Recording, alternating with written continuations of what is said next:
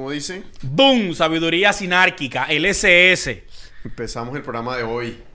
En el aire, mi hermano. Este programa de hoy yo creo que hay que titularlo Caos en Latinoamérica. ¿Cómo fue? Caos En Latinoamérica. en Latinoamérica. Hay, hay un movimiento extraño, una tendencia extraña que está sucediendo en los, las últimas semanas, ni siquiera los últimos meses. De todas esas protestas de inconformidad frente a los gobiernos, ¿sí o no?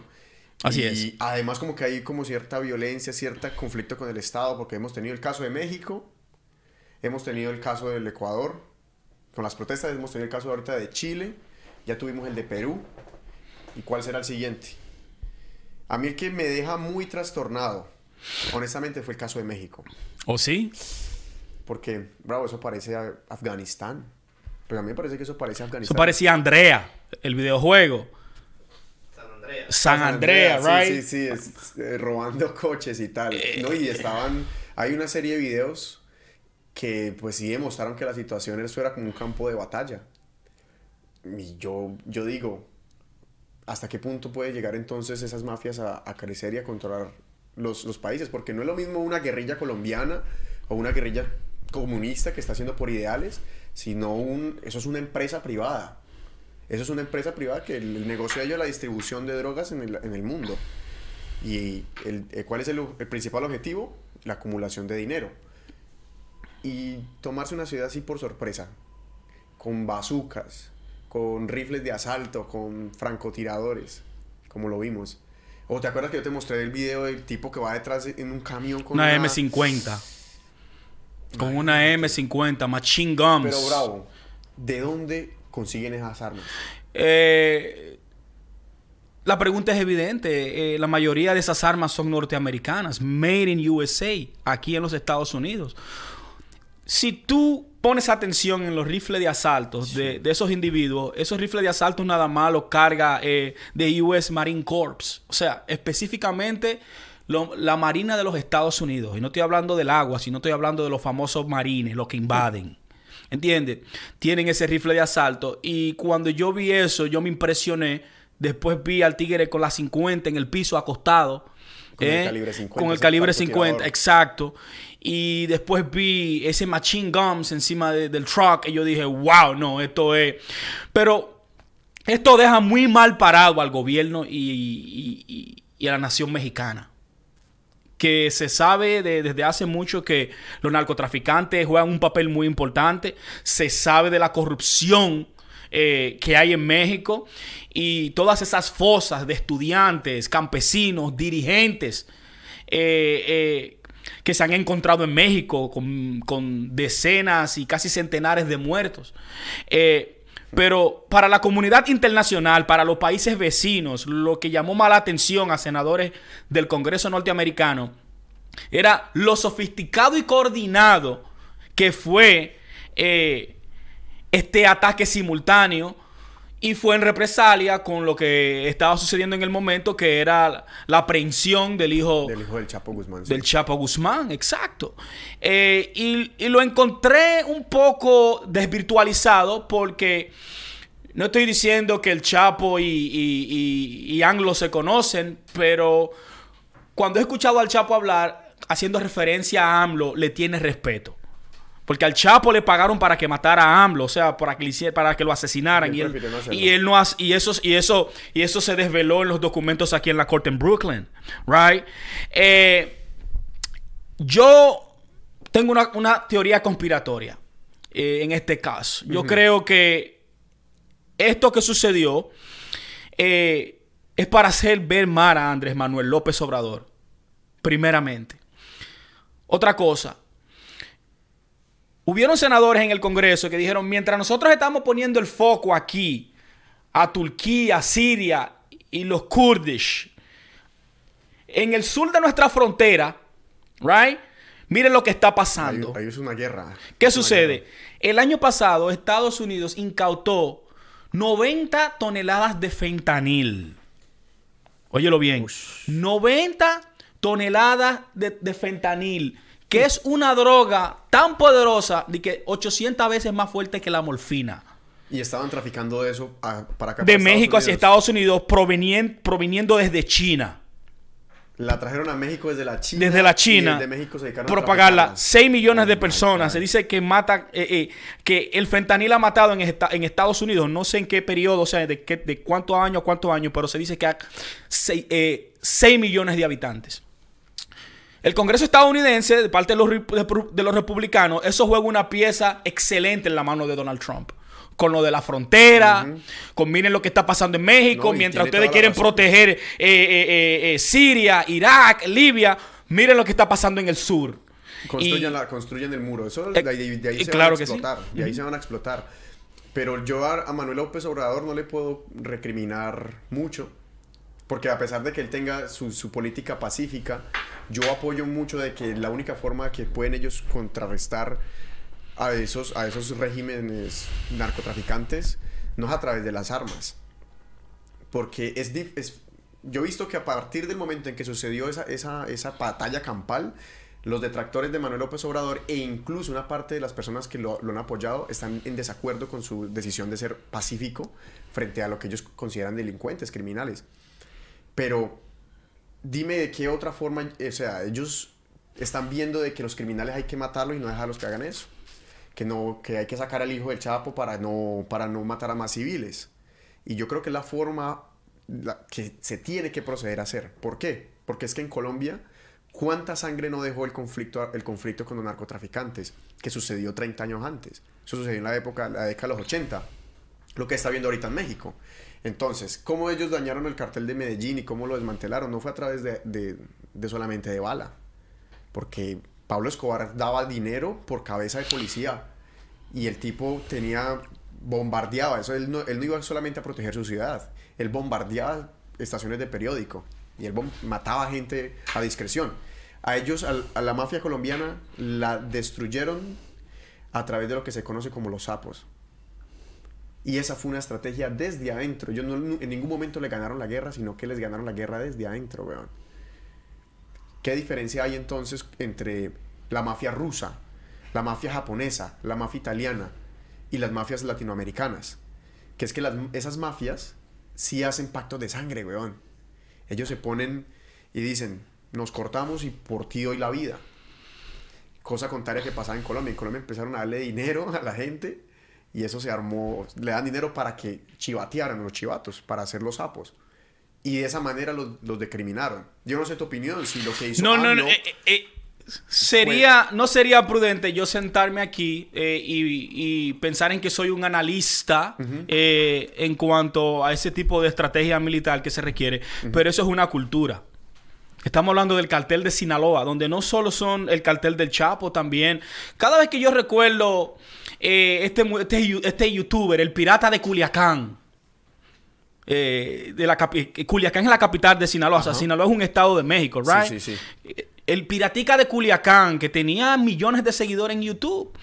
Este muchacho le daban droga, él, e inició como, eh, como narcotraficante, eh, de igual, desde niño lo tenían al muchacho involucrado. Esa es la cultura de ahí. Claro, no estoy diciendo que el pueblo entero es narcotraficante, Obvio no, obvio no. pero lo que controlan, el gobierno no tiene eh, potestad en esa ciudad. Entonces, cuando yo vi esa historia de que el endrogado eh, eh, ofendió a un capo que le dicen mechito, el tipo lo mató, lo acribillaron. Al piratica lo acribillaron. ¿Me entiendes? O sea, le daban droga, lo emborrachaban y lo, y lo ponían a decir cosas, ¿eh? Eh, cuando él estuviera en ese estado de, de ebriedad o endrogamiento, también eh, fue total, fue muy fea eh, la historia de este muchacho. Y hago referencia en cuanto a eso, es porque es una cultura dentro de ese estado. Es muy difícil. Tú tienes a todo el mundo en contra. O sea, ellos, they overpower a los militares. De la única manera era haciendo un baño de sangre. Ahora, usted está bien con que se, eh, se hubiese eh, eh, producido ese baño de sangre. Yo no estoy de acuerdo, pero también ese dio a entender que esos son estados fallidos dentro de México.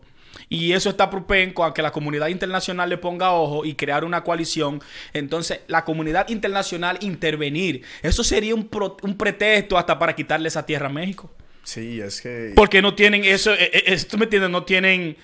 eh, sí, eh, pueden tomarlo como un estado fallido. y- exacto, exacto, eso es un pretexto perfecto. Entonces, ¿entiendes? De verdad, eh, es como... esta película donde hay eh, eh, siempre, eh, de- del lado de las guerras, siempre mueren los inocentes. ¿Entiendes? Siempre son los que pagan la consecuencia. Eh, pero se vio muy mal. Se vio mal. El, Y- el estado, el, el- el México se vio muy mal. El gobierno de ANLO se vio muy mal manejando la situación.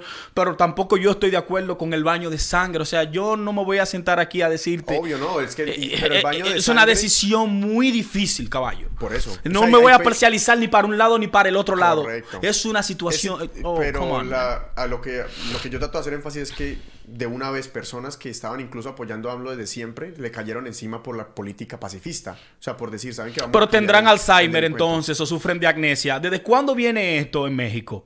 Eh, Todas esas fosas que se están encontrando de 300 y, y 200 y 100 personas fueron en gobierno fallido de. México, de, los de, los de... eh, Pero la eh, diferencia es que los gobiernos de Vicente Calderón, y perdón, de, de Calderón Vicente Fox. y Vicente Fox, esos dos gobiernos también fueron en contra del, del- del- del narcoterrorismo. Y fueron declaradas las, las guerras abiertamente Ajá. a destruirlo. Pero en comparación al gobierno de AMLO, que es un gobierno que asegura de que la sangre, la violencia no se combate con violencia, ni la sangre con sangre. Entonces es una política pacifista, donde de un momento a otro entonces llega esta situación donde los narcos... AMLO era, sembra- sembrador. Y, y- y ahí es donde yo te digo, yo estoy a favor de la política pacifista, pero a las personas están atacando el gobierno de AMLO por no haber tomado una política más agresiva frente a este caso. O sea, él prefirió entonces entregar a... Él prefirió, no, su, su, su gabinete prefirió entregar al hijo del Chapo en lugar de pelear la batalla. O sea, yo, esa, esa, esa situación quedó mundialmente como el- una victoria del narco, de los narcotraficantes. Claro que sí, y ya eso le quita poder y voz a México. En cualquier situación del mundo le van a decir shut the fuck up y corrige tu maldito estado, que es un narcoestado.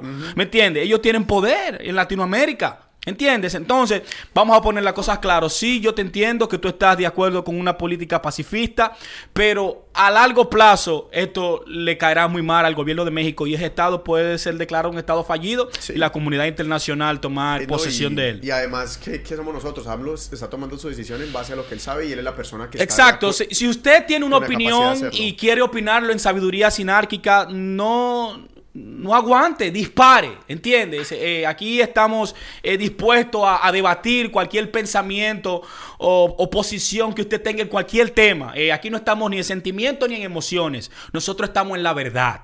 Y también en la oposición de las ideas para que nazcan nuevas Claro que nuevas sí, perspectivas. nuevas perspectivas, claro que sí.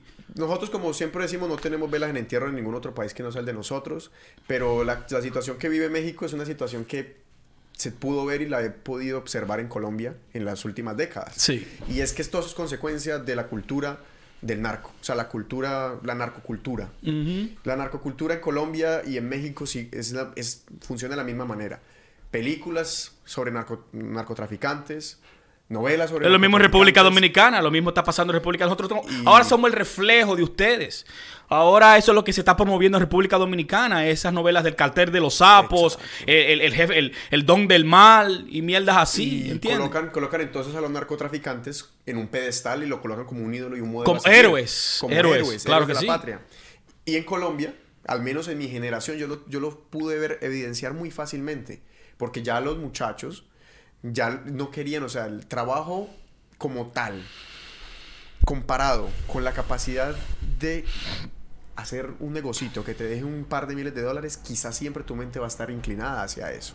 Más si tú lo ves en las, en las novelas donde el tipo de la novela tiene cinco mujeres hermosas, andan en unos carrazos, viven en unas mansiones y están al pedo, ¿me entiendes? Todo el tiempo y además generan una situación de poder. Cuando entonces tú te encuentras en una situación de un país donde hay carencia de empleo, donde hay bajos niveles de vida, donde la canasta familiar es tan alta, donde hay todos estos problemas para conquistar el país o conquistar tu vida de manera legal, siempre se tira a hacerse la hasta las mujeres.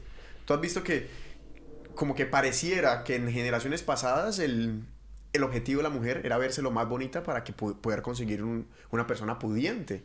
Y casualmente esas personas pudientes en Colombia eran narcotraficantes. Y se forma una cultura que se arraiga y que, se, y que crece raíces dentro de la sociedad. Y, las, y los muchachos y los jóvenes empiezan a, a seguir esa, es- es- ese, ese círculo.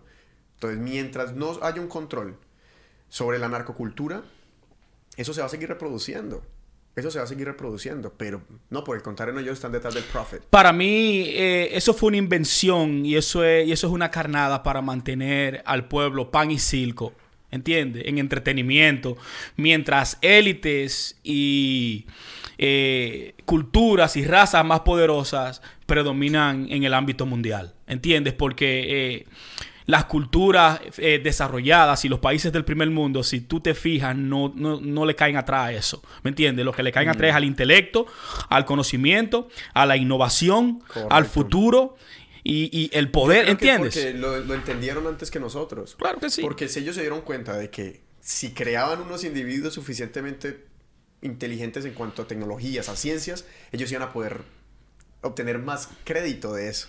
En cambio, nuestros países aún siguen siendo subyugados, aún siguen teniendo esta política colonialista de que Estados Unidos hay que abrirle las puertas a la multinacional. Sí, por eso la, por eso la democracia no se ha concatenado y está en peligro. Correcto. ¿Entiendes? Por eso la democracia está en peligro, porque un pueblo falto de conocimiento es un peligro. Es un peligro no, no solo para su mismo pueblo, pero también para sus vecinos. Y, esa, y la situación de México tenía la, la característica de que no tenía un dote político. O sea, los narcotraficantes tienen su red de distribución y hacen negocio a través de eso. Pero entonces dejó ver mal al Estado. Pero en Latinoamérica entera nosotros ahorita, estamos teniendo problemas grandísimos de represión, de políticos... Antes de que tú cierres con lo de México, eh, pueblo mexicano, ponga atención, porque de ahora en adelante el Departamento de Estado estadounidense pondrá los ojos oh. en, esa, en esas imágenes que se vieron en estos días. Eh, eh, esto no lo estoy diciendo que esto es de fuente oficial, pero es evidente. Llamó la atención de muchos senadores que están en el Comité de Inteligencia y de, y de Foreign Affairs. So, yo siempre estoy ahí pendiente de eso. De ahora en adelante, eh, Cuidado si nosotros vemos una zona totalmente militarizada en una coalición en esa parte sur de los Estados Unidos. Sí, no, y vea lo que, lo, que sucedió. La CIA metió la mano Primicia aquí en Sabiduría Sinálquica. la CIA metió la mano en Colombia cuando, cuando sucedió el tema del narco y obviamente en qué terminó eso. Digamos en, el asesinato del Pablo Escobar y la, la, creación de distintos carteles a través del país. De, finalmente lograron a través de chivatos acabarlo. Claro. Pero la violencia sigue ahí y fueron generaciones echadas a perder. Aunque México es grande, o sea, y, yo conozco muchas personas de México que gran admiración y respeto. Ese es el problema de la guerra contra las drogas, ¿me entiendes? Nunca funcionó ni va a funcionar tampoco. No, tampoco nunca lo va a acabar. Entonces, de México saltamos al continente, al, mismo... Resto, al resto del, continente porque es, es, la demostración de que hay, hay, hay una crisis política en Latinoamérica. Crisis política en Latinoamérica. Desde México hasta la Argentina estamos teniendo graves problemas en cuanto a los políticos que nos representan. Porque se viene arraigando entonces unas políticas neoliberales que están dejando al ciudadano por fuera y están tratando de meter esa agenda poquito a poco. En Colombia, al parecer, con, la, con los problemas que tiene ahorita con, con su ultraderecha, en algún momento va a estallar. Pero tenemos un vecino que ahorita está en, en un momento de ebullición y que me gustaría hacer énfasis y no sé si reconocer y agradecer que haya sucedido. Porque Ecuador demostró de que puede hacerle plante a un gobierno. Que las personas del común pueden decidir su futuro no, no dejarse imponer las leyes, no dejarse imponer las reglas. Y vimos esas protestas que hubieron frente al alza del combustible, que yo me puse a ver las imágenes satelitales, casi que prendieron Guayaquil completo. En Quito. Y, perdón, Quito. Quito y después movieron, movieron, la sede para Guayaquil, ya. Pero no sé qué conclusiones tú harías. Mira, eh, Después que tú estás eh, eh, consciente de tu alrededor y lo que pasa, de quién predomina, quiénes dominan el mundo, ya tú ves el juego diferente. En los medios de comunicación estadounidenses, esas protestas ecuatorianas casi ni se, ni se pusieron en televisión. Estaban hablando, era con lo de Siria, eh, Turquía, pero no se puso atención. RT, que es una cadena rusa, señores, fundada por el, por el Estado ruso. Nosotros sabemos eh, eh, claramente quién es RT. No es que aquí vamos a hablar de que en base a todo lo que RT diga, pero son los hechos, ¿ok? Y mientras se desenvolvían en protesta, más de casi dos semanas, porque fue al día 13 que llegaron a una a un acuerdo. Mientras se desarrollaban estas protestas, se decían que habían cuatro o cinco muertos. Yo, este- yo, eh, al mismo tiempo yo estaba teniendo contacto con Elisa Montero, que la tuvimos aquí, el artista de street art, eh, eh, maracuyá ácida, eh, fruta, ácida. y yo tenía contacto con ella, ella me estaba mandando los videos desde Ecuador. Y ella me dijo que habían alrededor más de centenares de muertos, mientras que en los, ¿En medios de en los pocos medios de comunicación que se informó hablaran- hablaban de 6 y de 7. de- sí, sí, sí, pero Y, centenares, sí, eso ya es mucho. Como las protestas se organizaron, eh, se le puede dar gracia a las redes sociales, porque por ahí fue que se murió la protesta. Aparte de que de los indígenas fueron los últimos que se unieron a la propuesta, pero los que iniciaron la propuesta en sí fueron en la capital, fueron Quito. por, por, lo, por el paquetazo, señor. El paquetazo no fue solo la subida de, eh, del combustible, combustible, sí. sino también la alza de los pasajes, del transporte, de la comida, y no obstante, también cada servidor público tendría que dar un día de salario al gobierno. O sea, era una medida de austeridad, pero era una medida totalmente abusadora. Ahora bien, cuando Rafael Correa sale del poder en Ecuador, el Producto Interno Bruto, la deuda que tenía Ecuador al FMI era como de un 36%. El Tigre en menos de un año la subió casi a un 49%, que no es malo todavía. No es malo ya todavía. sobrepasó eso porque- No, no, claro que sí. Eh, eh, eh, o sea, fue... O sea, es algo abominable que en, en- en un ciclo de un año tú lleves la deuda externa a 10, trillo- a 10 billones de dólares. Y Increíble. si, y si las cifras no fallan, creo que va ahorita por el 55% ya. Ya, Porque- exacto, exacto. Entonces, mi punto es que los medios de comunicación en Ecuador, óyelo bien, estaban dando a bot esponja en los canales. Mientras sucedían las Mientras protestas. sucedían las protestas y la, la ministra, no sé si es de, de- de- de exterior de, de Ecuador, salió diciendo como que qué raro que RT eh, estaba transmitiendo las protestas. Oye, el pueblo cogiendo candela, 12, 12 días de candela. sí, sí. Y los canales burgos, la burguesía, porque eso es lo que la gente no entiende, la oligarquía, señores, ¿eh? que domina estos pueblos, quieren callar, quieren ocultar la verdad. Y yo le doy mis felicitaciones al pueblo de Ecuador, pero más bien al pueblo indígena, porque fue quien tuvo la batuta, fue quien liderió la batuta y fueron los que hicieron el negocio. Este líder eh, eh, de los indígenas creo que tiene eh, debajo de sí como 13 comunidades. Eso se quiere decir que usted no puede juzgar al libro por su portada, ¿entiende? Estas personas nos están enseñando a los demás pueblos de Latinoamérica, ya sea Colombia, ya sea Venezuela, ya sea República Dominicana, ya sea Panamá, ya sea México, que cuando un pueblo dice basta, es suficiente y conoce su cultura, no se va a dejar amedrentar tan fácil. Mira, estos disturbios en Ecuador eh, no se veían, no se vieron, perdón, no se vieron en los años de Correa. No, por supuesto que Pero no. antes de Correa, ahí había, un, eh, ahí había una, una hecatombe. Como cuatro o cinco presidentes pasaron antes de que eh, Correa estableciera el país. Pero lo más irónico es que este caballero traicionó el modelo de gobierno que supuestamente era el tigre era aliado de Correa. Yo no entiendo qué fue lo que pasó es lo ahí. mismo que le sucedió a Uribe también con, Con Santos, correcto. Sino que yo tampoco puedo hacer, eh, yo no puedo hablar de, de ninguno de los dos lados de Ecuador porque no conozco eh, a fondo la situación política. Pero a mí me parece que, digamos, las filosofías que han mantenido los países de izquierda, o sea, las filosofías de izquierda, no le, no le roban al ciudadano común como lo tratan de hacer muchas veces las de derecha, o al menos no directamente. Pero quizá le están robando, o sea, le están sacando por otra parte. Quizá le están llevando de, por sí desde unos sitios donde el, donde el ciudadano del común no tiene su visión. Muchas veces en recursos naturales, muchas veces en el, en el, en el gasto que tiene el presupuesto del país. Y ahí es donde quizá por eso hubo esa explosión en Ecuador también, porque llevaban muchos años de una complacencia más, más efectiva para el ciudadano. O sea, un lugar, ahora llega el tipo y encuentra otra medida. Quieren quizá balancear esa deuda también metiéndole la mano a los ciudadanos. Y ahí donde ellos dijeron, no, no, no, porque ¿cómo nos van a hacer esto durante tantos años? Caso contrario que ha hecho Colombia. Colombia lleva más de 60 años en el mismo proceso donde el ciudadano es el que menos, menos peso tiene en el, en el eslabón. No hemos tenido un, un gobierno complaciente completamente con la ciudadanía. Porque hasta el eslogan de campaña, digamos, en este caso de la derecha colombiana, fue menos impuestos, más salario mínimo. Y ninguno de los dos se ha visto. Entonces, esa es la crisis política que sacude a América Latina por completo. Y muy bueno el ejemplo, yo estoy completamente de acuerdo contigo. O sea, Ecuador le ha dado un, e- un ejemplo a, todo, a toda Latinoamérica de que definitivamente el pueblo tiene la capacidad de cambiar su destino. No, y el presidente de Ecuador es corrupto. Julian Assange, en unos email que él reveló y una foto del presidente Lenín Moreno, el tigre comiendo caviar y comiendo langota y, Ugh. y pagando millones y millones en, en- en viajes. Y, y por eso fue que él, eh, él le quitó el, el estado de asylum en la embajada. Desde que Rafael Correa protegió a Lo- Julian lo- lo Assange. protegió, sí. Desde que entró Lenín Moreno, dije que el tigre comenzó a decir que se estaba defecando, que el gato que él tenía que el gato que él tenía se estaba cagando en la embajada completa, dije que se estaba robando el wifi. Oye, oye el expediente que le hicieron al tigre. Un tipo que no, no vio luz en siete años. ¿Cuántos años tuvo Julian Assange?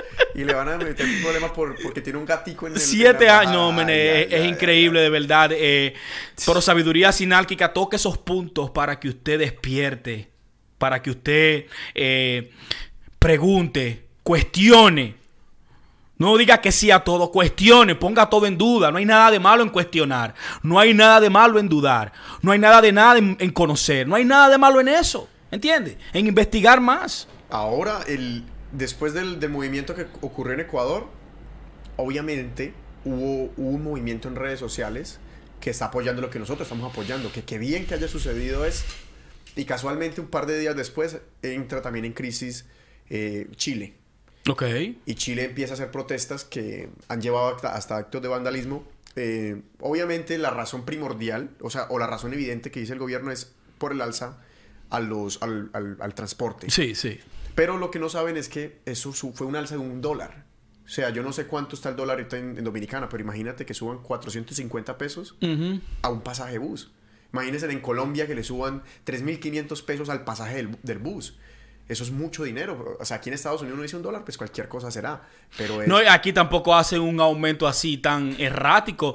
Son, una 25 25, cent- centavos. de 25 claro que sí, 25 centavos. Poquito a poco, pero lo que no fueron, lo que no venían a advertir era de que ese, ese, ese, ese incremento era para subsidiar a las transnacionales que ofrecían servicios de transporte público privado. Wow. Que incluso en Santiago de Chile hay una cosa que se llama Transantiago, que es un bus articulado, y la idea adivina de dónde provenía, de Colombia, del Transmilenio, el sistema de transporte fallido de Bogotá. Sí. Entonces ahí es donde se ve la... O sea, cómo la oligarquía incluso colombiana, que es la, la oligarquía del, del transporte, después de robar, destruir a, Bogotá entera para construir un servicio de transporte masivo Fallido. Sí. pueden llegar a promulgar esas mismas ideas en otros países. Y en este caso el gobierno a apoyarla, o sea, darle para, para subsidiar otro, otro servicio. O sea, como que ahí es donde está la- esa política neoliberal que está sacudiendo América Latina y que está poniendo al gobierno, o sea, a, la- a las personas, perdón, al pueblo efervecido. Al el pueblo no está de acuerdo con eso. Y eso es una política de saqueo que yo estoy seguro que viene desde Estados Unidos. Eso no hay, no hay, o sea, del poder corporativo americano. Y esa política colonial, y, o sea, ese pens- pensamiento retrógrado de los latinoamericanos queriendo regalar sus, sus cosas, queriendo explotar a su pueblo. Ahí es donde ingresamos a, a Chile desde ese panorama. Sí, por eso se prendió rápido ahí. Y como vez. se organizaron las protestas, eh, estoy viendo a muchos gobiernos alineándose y estados de derecha o de la oligarquía eh, o, o los capitalistas de, de Sudamérica. eh, todos señalando a que Nicolás Maduro es que está moviendo Exacto. es que está detrás del velo, y Nicolás Maduro, los cubanos están detrás del velo y detrás de estas protestas. Yo creo que eso es muy irresponsable. Yo creo que sin pruebas tú comenzar a propagar, eh, pero bueno, ahí está el Internet, ¿entiendes? En lo que tú puedes desinformar. Tú puedes, tú puedes desinformar a las masas y no pasa nada. Porque no hay una regulación, no hay un filtro que diga, hey, listen, esto es mentira, esto no es así. Entonces, mi pregunta es, si Venezuela está pasando hambre, right? Si Venezuela, Estados Unidos le tiene un bloqueo total como el mismo que le tiene a Cuba, no entra medicina, no entra nada, ¿entiendes? ¿Con qué poder el Estado venezolano tiene para organizar protestas en Ecuador y para organizar protestas en Chile de la manera que ellos lo dicen? Vía internet. Bueno, pero el internet, el, el internet capitalista, el Pero internet de los americanos, si- el internet, eh, la derecha en, Latino, en Latinoamérica tiene poder absoluto del internet. Yo no sé de qué ellos hablan. ¿Y cómo no puede entonces parar que su, que su pueblo no tampoco se, se reaccione como reacciona en Venezuela. O sea, definitivamente hablar de que quizá el gobierno como está débil en Venezuela pueda entonces propagar esa idea a través de Latinoamérica es extraño, pero hay algo que yo le, le, le sumo puntos y que tú ya lo has comentado, ahorita lo estábamos hablando, a la, a la derecha. Y es que tan extraño que este es el argumento que ellos dan. RT está cubriendo por completo todas esas manifestaciones, pero es el, el canal primordial de las manifestaciones en la América Latina. Me lleva a mí la pregunta. Ellos aseguran de que viene de la parte de Nicolás Maduro o del, de- o sea, a través de un proxy, de- directamente desde Rusia. Desde Rusia, sí. Que Rusia no sería extraño que quisiera estabilizar la zona, porque obviamente está en una guerra político-económica. Geopolítica con los Estados, Unidos, claro que sí. Entonces ahí es donde quizás las piezas puedan encajar. ¿Y por qué yo digo que hay que tener también presente la idea? Porque vamos a analizar el caso del Amazonas cuando sucedió- sucedieron los incendios.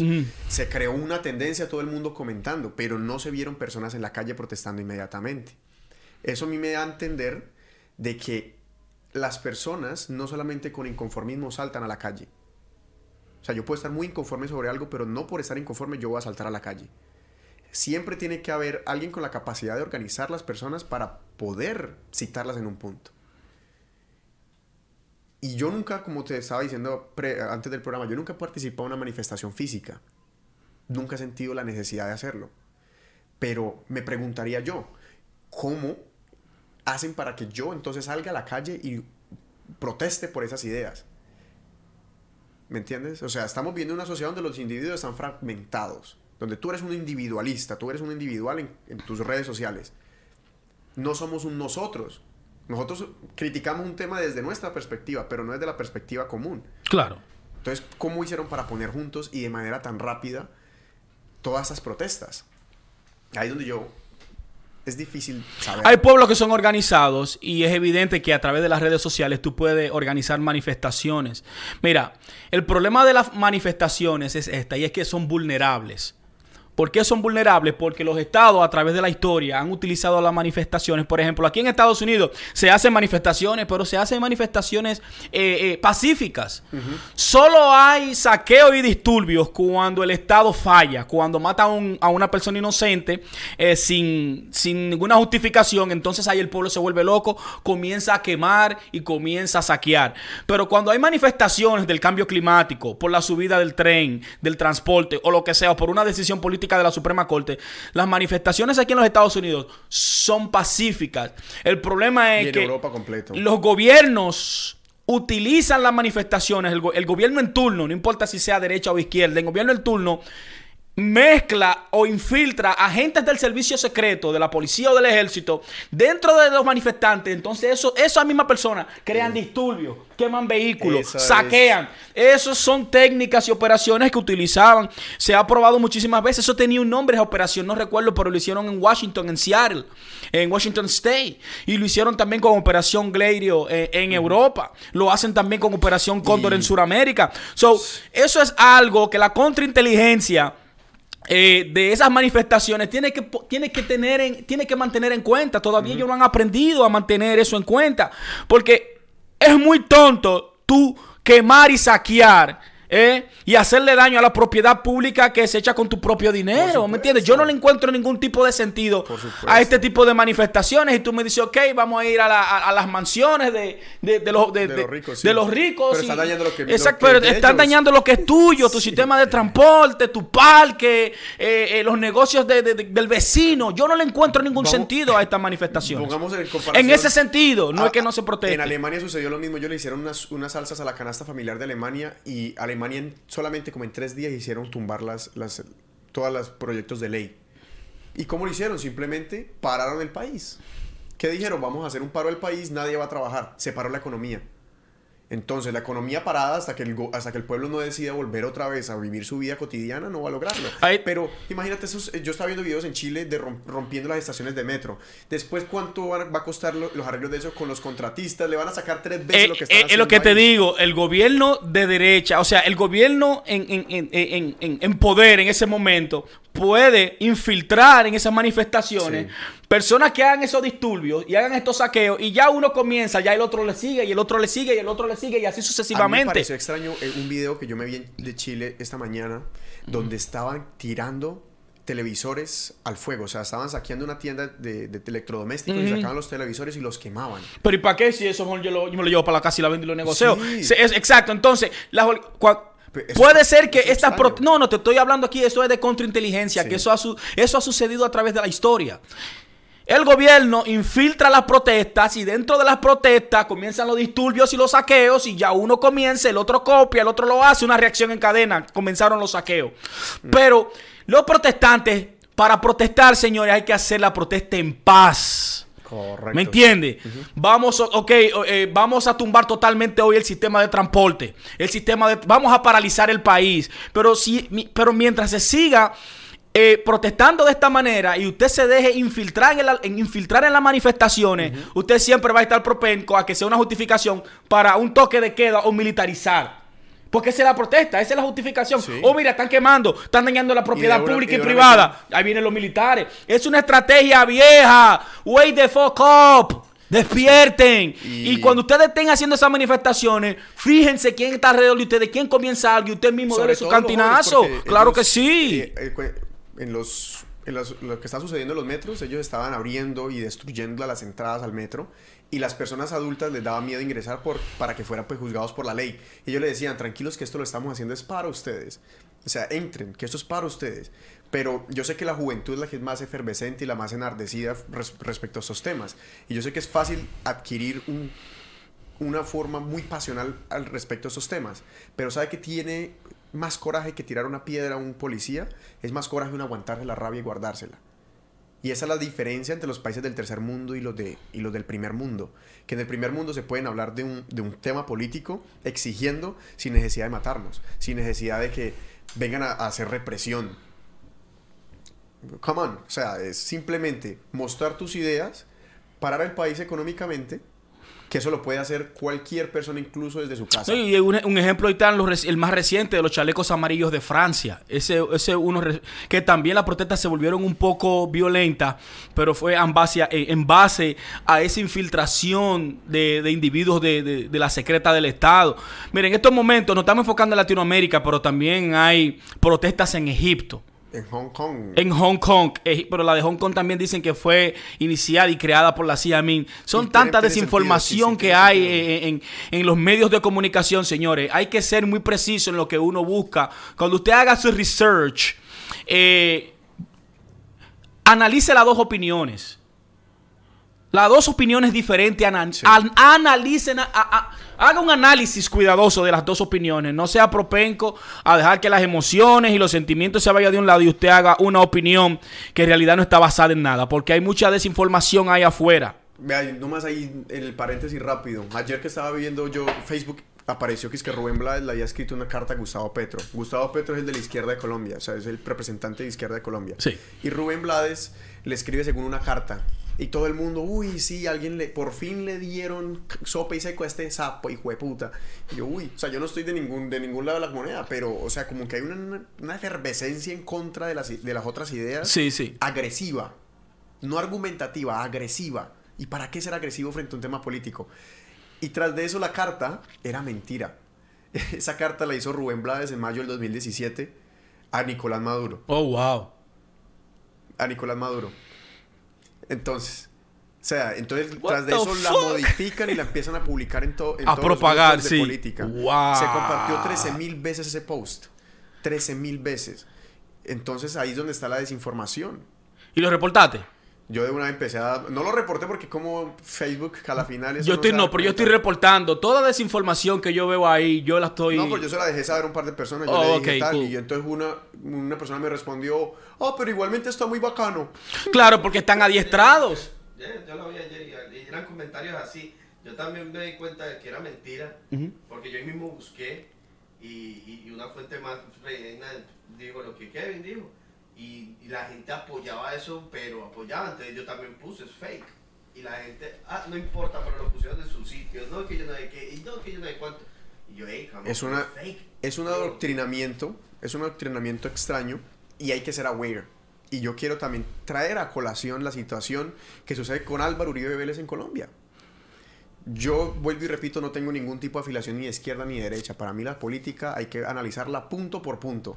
Si van a legalizar la marihuana, analicémosla punto por punto. No es de un lado de la derecha ni de un lado de la izquierda. Si vamos a, a poner cadena perpetua a criminales, analicémosla punto por punto. Si van a pasar una ley de financiamiento de cualquier cosa, analicémosla punto por punto. Exacto, vamos a verlo, vamos a analizarlo desde el punto de vista de la raza humana.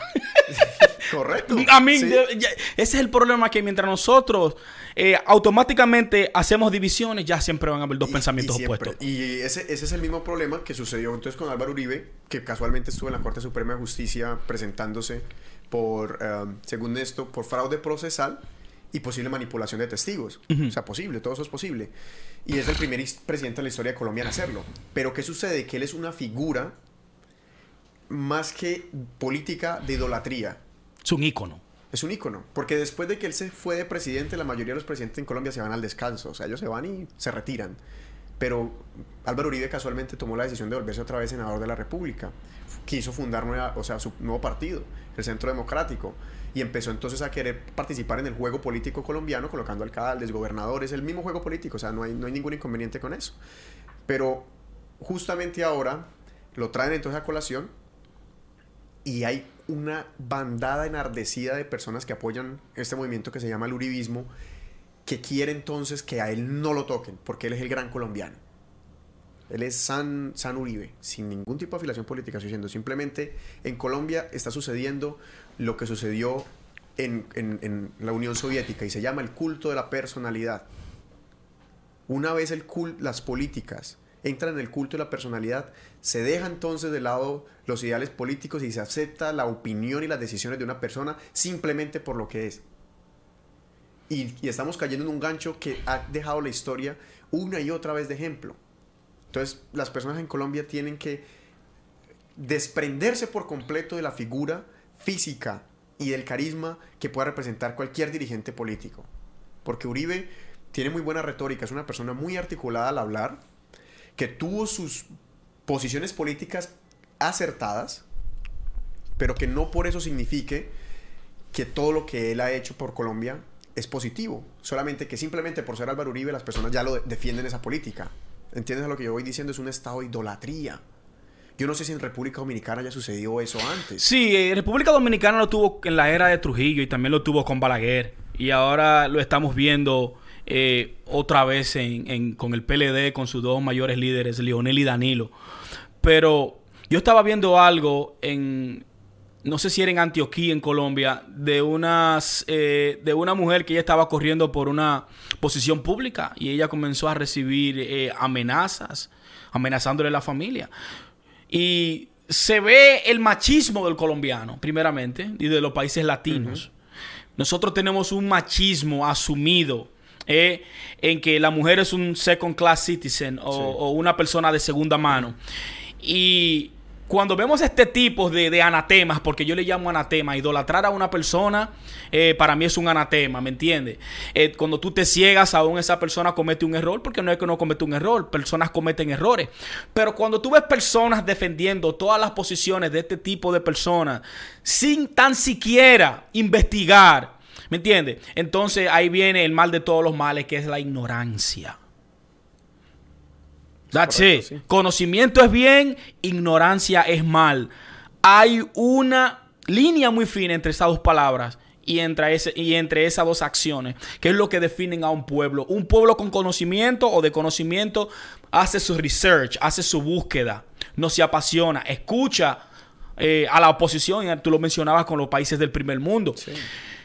Pero yo siempre he tenido como esa inquietud con, el uribismo en Colombia y con el poder que el tipo tiene, porque él es muy activo también en Twitter. Él sabe utilizar las redes sociales. Y él es, él es una persona que tiene todo el perfil para convertirse en un... No, el, colombiano eh, eh, perfecto. No, el gran colombiano. Exactamente, el, que monta a caballo, el que usa el sombrero. Sí. ¿Entiendes? Y, el fal. Y yo Álvaro Uribe no lo, no lo ataco por, por, por lo que es porque él ha tenido políticas que son acertadas, también ha tenido unas políticas que son completamente desfachatadas. Y ahí es donde hay que hacer la gran diferencia. O sea, nosotros nos estamos dejando llevar por dos corrientes en, en Latinoamérica. Sí, pero si yo lo quiero decir sin pelo así, eh, Uribe es un asesino. Come on. Sí, o sea, cada... O sea, Vamos, son- Uribe tiene sangre, mucha sangre en sus manos. Sí, Uribe tiene muchísima sangre. Ahorita hay 800 y pico de líderes asesinados, activistas sociales, activistas climáticos. Entonces él, no, entonces, él no, está, él no está exento de la ley. Si en verdad en Colombia se respeta la democracia, right? Como ellos predican, donde nació la democracia en Latinoamérica, prácticamente nació en Colombia, pues entonces él no puede ser intocable. Él tiene que ser un Exacto. ciudadano como todos los demás. Y analiza nomás lo que él iba a hacer. Él quería lanzar un referendo para ver si el pueblo estaba de acuerdo con que él corriera otro mandato. No, es que se, es que se, que se, es que se, se Entonces- fascinó, se enamoró del poder. Entonces a, a él entonces, digamos que el referendo le, le hubiera salido positivo, que no se lo dejaron pasar, hubiera salido positivo, él hubiera podido tomar eso como una prueba suficiente para pasar un proyecto de ley. Y al ser el, el- la persona Utilizar, irse al plebiscito, claro. Usar sus- sus fichas políticas Sí. en cada uno de, las, de, las- de los poderes estatales y de ahí entrar otra vez nuevamente como presidente. Hay que pararse en el medio de las dos corrientes.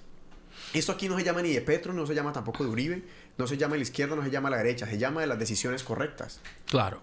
La verdad. La verdad. Pararse en el medio y decir, ¿cuál es esa política? Vamos a hablar. Así lo haya hecho Uribe la derecha, ¿cómo se les ocurre dejar entrar a las transnacionales para dejar que nos exploten los recursos naturales? Simplemente y darles todo el casi todo el porcentaje de las ganancias. Eso no tiene ningún tipo de sentido y lo puede hacer Petro, lo puede hacer Uribe, lo puede hacer cualquier presidente. Y eso hasta los gobiernos de izquierda de, Latinoamérica lo estaban haciendo. Eso hasta los gobiernos de izquierda en, Latinoamérica lo estaban haciendo. Entonces Uribe se ha convertido en esta fichita, en, que simplemente porque lo dice lo va a suceder. Hicieron manifestaciones cuando lo agarraron y dijeron, no, no, ¿cómo se les ocurre? Sacaron una monja, Oh, sí. la monja del megáfono, Ya. a apoyarlo. The fake, la, la, la, La monja falsa, yeah, la monja fake. y a decir, Dios mío, que no sé qué, que suelten a Uribe, que él es... Entonces, para una comunidad conservadora que representa a la derecha colombiana y un país que es tan puramente católico, o al menos las, las generaciones antiguas, a a millennials, ver una imagen de una monja en televisión apoyando a Álvaro Uribe les deja saber de que Dios está de acuerdo con él. ¿Y qué pasó? Que la monjita resultó siendo un fake, resultó siendo falsa. Ella resultó andando después con escolta, una monja que según era pobre y que no tiene ningún tipo de vinculación con, la, con las carmelitas, que se llama esa, la, la sociedad de, la- de las monjas y- Sí, sí, a la cual sí. ella pertenecía. Vieron, esa señora no, esa señora no, ella no, ella no trabaja con Ella no nosotros. trabaja con Ella no nosotros. pertenece a este convento. Y llaman, luego los noticieros la llaman y contesta el escolta. No, ya no está, está, está ¿con quién hablaba? Con el escolta. Come on, o sea, de un momento a otro entonces la, la, la, la- monjita Tiene escolta. y tiene dinero y tal. Entonces ahí es donde... Muchas gracias, Gracias, ingeniero. ingeniero. Está Yep. bien, gracias. Y es ese culto, ese yo creo que es el mejor término que le puede dar, el culto a la personalidad. Y lleva, lleva sucediendo y va a seguir sucediendo en Colombia mientras las personas dejen de lado completamente ese vínculo, ese vínculo con el, con simplemente con la figura, con las ideas, que se tomen el trabajo de pensar. Eso se refleja en, en los- en las elecciones. Ok, pero vamos a hacer un recap rápido. ¿Por qué él está siendo jugado? Ya tú dijiste por qué él está siendo jugado, pero hay eh, un chance eh, en que este señor pueda ser sometido. Claro que no. Todo esto es. Es que la Corte Suprema de Justicia está en un momento de jaque. Porque, ¿qué pasa? Ellos tienen la potestad de que si hay suficientes pruebas o sospechas de que él pudo haber sido eh, eh, culpable de los delitos que se le acusan, Sí. lo puedan apresar. Ok. Pero apresar a Álvaro Uribe, así sea preventivamente mientras se, ter- se termina el caso, solamente apresarlo, eso va a causar, eso sí causaría en Colombia una manifestación multitudinaria. Al Colombia no le causan manifestaciones subidas al transporte, ni explotación de recursos naturales, ni ventas a, a- a transnacionales, sí. ni roba de impuestos. Ah, pero entonces, Regalando los terrenos y todo eso. de- deje que metan a Uribe preventivamente a la cárcel y ahí usted va a ver en las calles los ríos de personas.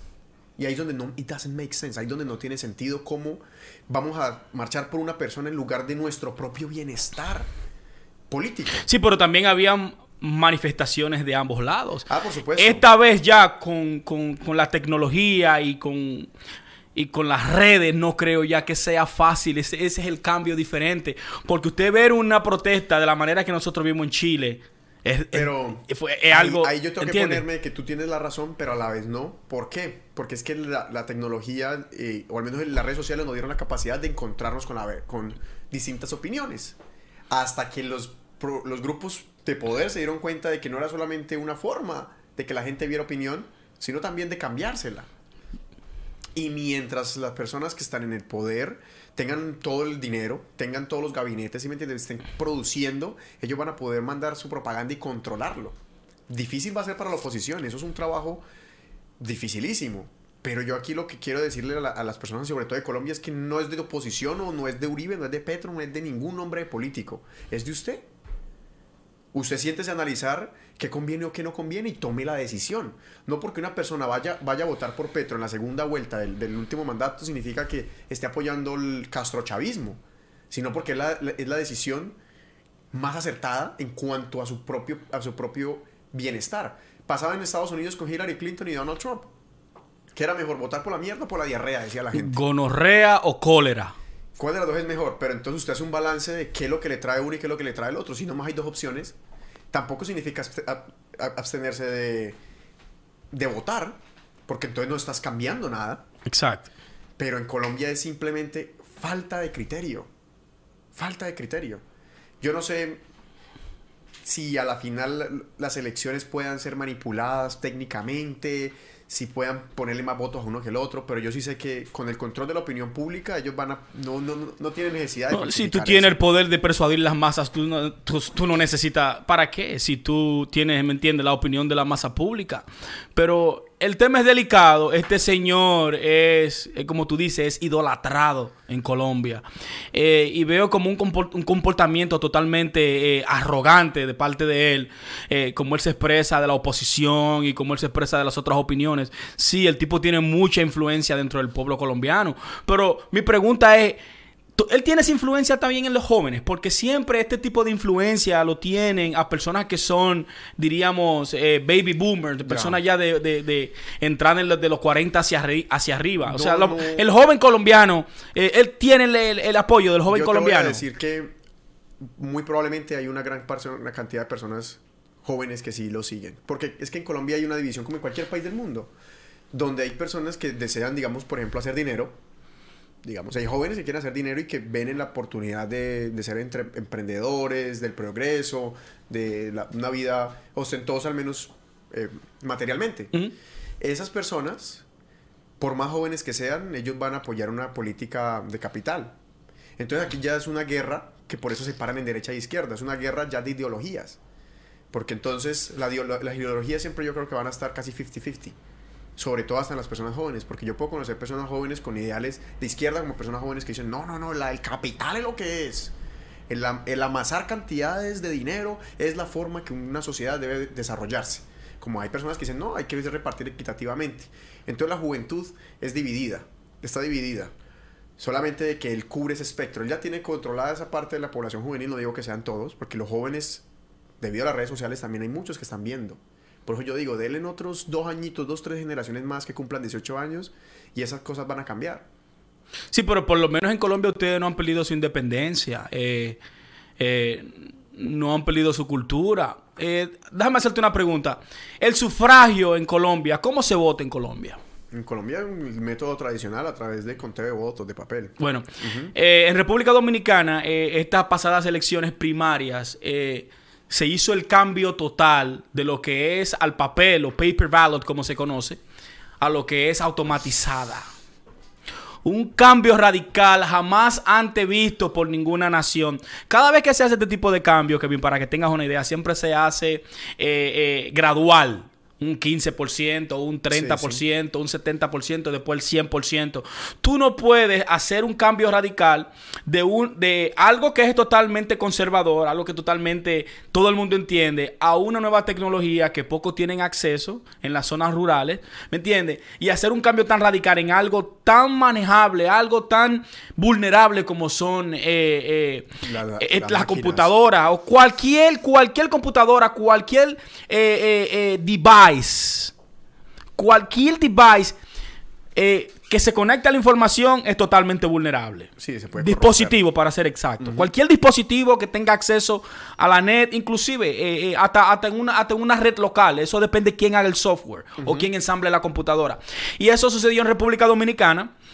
Y el partido mayoritario, que es el PLD, que es el partido que está ahora en, en gobierno, hizo el cambio total de paper ballot a, a sistema automatizado. Sí, pero eso está como... Y cuando eso sucedió, cuando ellos dijeron esto, inclusive hicieron como si fuera un, drill. Yo dije, pero ven acá, y es verdad que nadie va a protestar. La, oposición no se va a quejar por este cambio tan radical así. Nadie protestó, Kevin. Pero es que la, oposición de, República Dominicana es una oposición también oligarca, ¿o no? ¿O es una oposición de izquierda? ¿Cómo es el contexto político, al menos de República Dominicana? Bueno, mira, República Dominicana, supuestamente, las personas que están en estos momentos son, se pudieran decir que son socialistas, porque el profesor Juan Bosch, que formó el Partido de la, Liberación Dominicana, su ideal era sociodemócrata, demócrata mm. social. Eh, pero al pasar el tiempo se ha convertido totalmente en un estado, en un estado capitalista, o sea, un estado total de derecha, donde eh, es un estado oligárquico, ¿entiendes? Donde la oligarquía es que tiene el control absoluto y la masa política es la que controla el país. ¿Entiendes? Pero la oposición en República Dominicana tanto es como de derecha como también popular, o sea, y como también de izquierda y como también del centro. Pero el, partido con más eh, eh, eh, personas es, el PRM, aparte del, de, los PLDistas, son de izquierda, supuestamente. Supuestamente de izquierda, pero es un, es un contexto mixto. Si nadie se pronunció. Ninguno, de, ninguno se pronunció. Hasta que en las primarias, en estos días, cuando eh, se, hicieron, eh, el candidato de preferencia del presidente, porque ya el presidente no puede, la constitución no le permite otra vez volver al poder, eh, aunque él estaba pensando cambiar la constitución, pero le dijeron, hey, esta, esta vez no te va a convenir cambiarla. El tigre eligió al puppet de él lo puso en las urnas y supuestamente hubieron eh, eh, eh, por todos los sitios. Cuando se hicieron investigaciones, resulta que el software y la computadora fueron armadas en República Dominicana por la misma Junta Central Electoral, que es la organización que hace el proceso electoral. Nadie ha salido a disputar eso, excepto por, por la parte perdida, que en ese sentido es Lionel pero la oposición. hablar de las máquinas. Exactamente. Pero la oposición. ¿Tú sabes lo que comenzó a hacer la oposición? A burlarse de uno, del candidato que perdió. Que lo mismo que tú hiciste en el pasado te lo están haciendo en el futuro. Mi pregunta es, entonces, si estas máquinas están arregladas como están, eh, están alteradas, usted se está burlando de un candidato dentro de las primarias de ese proceso. ¿Usted no cree que en el 2020, cuando usted presente su candidato, le vayan a hacer lo mismo? Es que esa es la, doble moral. y por ejemplo, yo no tengo nada en contra de los países de Latinoamérica, pero nosotros no somos principalmente los mejores en tecnología. Vamos a ser claros. Imagínate, si en Estados Unidos esos, esos sistemas están fallando, los sistemas de voto de, automatizado, con las mejores compañías de tecnología del mundo, los mejores ingenieros de tecnología, ¿qué nos hace pensar a nosotros que esas, que esas máquinas van a ser rentables en los países de nosotros? Aunque no sé si pararme en contra, porque yo no me imagino toda la vida nosotros siguiendo votando con papelitos. No, pero tú, puedes, no, pero tú puedes hacerlo como lo hacen los estados desarrollados. Tú lo puedes hacer computarizado y también con papel. Así tú tienes un backup. Si algo sucede con el sistema informativo, pues entonces tú tienes el sistema normal, el sistema conservador, el sistema antiguo, y ya tú tienes un backup en caso de que uno de los dos, de que una de las dos partes digan que hay fraude, de que hay fraude. So ya tú puedes entonces hacer la comparación. en esos estados votan en, Claro que sí. Claro que sí. En Venezuela, supuestamente, que es un estado dictatorio, se vota paper ballot y computarizado al mismo tiempo. Y según son las elecciones más... Una de, una de las elecciones más seguras del mundo. Y, aún así esta gente armaron el peo de que eh, se hizo... Y en República Dominicana entonces no dejan tampoco votar con papel. No, lo hicieron el cambio radical, 100% informático. Bueno, eso sí es una forma un, muy un, monitor, un monitor de él. Y tú, imagínate gente que nunca tiene un celular tratando, tratando de, de meter el voto en un touchscreen. Óyelo bien. La mamá del candidato, el que ganó eh, eh, el candidato a la presidencia por el PLD, cuando fue a votar le dio al nulo en vez de votar por el hijo. Entonces, después que tú tomes esa opción, ya no, no te ya da. No hay vuelta atrás. Ya no hay vuelta atrás. Entonces, él estaba peleando que quería que. Hasta la mamá votó Hasta la, hasta la mamá. Eso- eso lo exacto. o sea, mira un ejemplo ahí. Exacto. Mira un Exacto. lo pre- no, exacto. Eso tuvieron en las predicciones de los Simpsons. Que votaba por uno y se iba al otro. Votaba por uno. Entonces, te lo están diciendo hasta en los Simpsons. Te lo están poniendo en cucharita. Y lo, y lo irónico es que tú compartes las 10 predicciones de los Simpsons. Y aún así tú no despiertas. No, no, no la ¿Entiendes? vi, no la vi, Entonces, yo. eh, no sé si eh, me pronuncie y haga por lo menos un video hablando sobre ese voto automatizado y lo que le espera a la oposición en el 2020. ¿Me entiendes? ¿Y tú qué crees? O sea, pues que va... La oposición probablemente va también... En República, Dominic- en República ellos. Dominicana no hay oposición, al menos de que Leonel se divida del partido y se lleve la gente, porque eh, fue cerrada la votación, fue como un 50-49 dentro del partido. Y lo que, me, lo que llamó la atención era que en, en muchos de, de- de esos votos, ¿verdad? Que sí, en diferentes provincias hubieron más votos que personas inscritas. O sea, el, eh, el fraude, el, el- el fraude, no tanto el fraude, sino el problema estaba ahí eh, visible. Y no lo investigan tampoco. Tam- a mí, algo extrañísimo, algo totalmente extraño. Eh, por ejemplo, en una provincia, en un pueblo de una provincia, habían eh, 26 personas suscritas, votaron 120 ahí.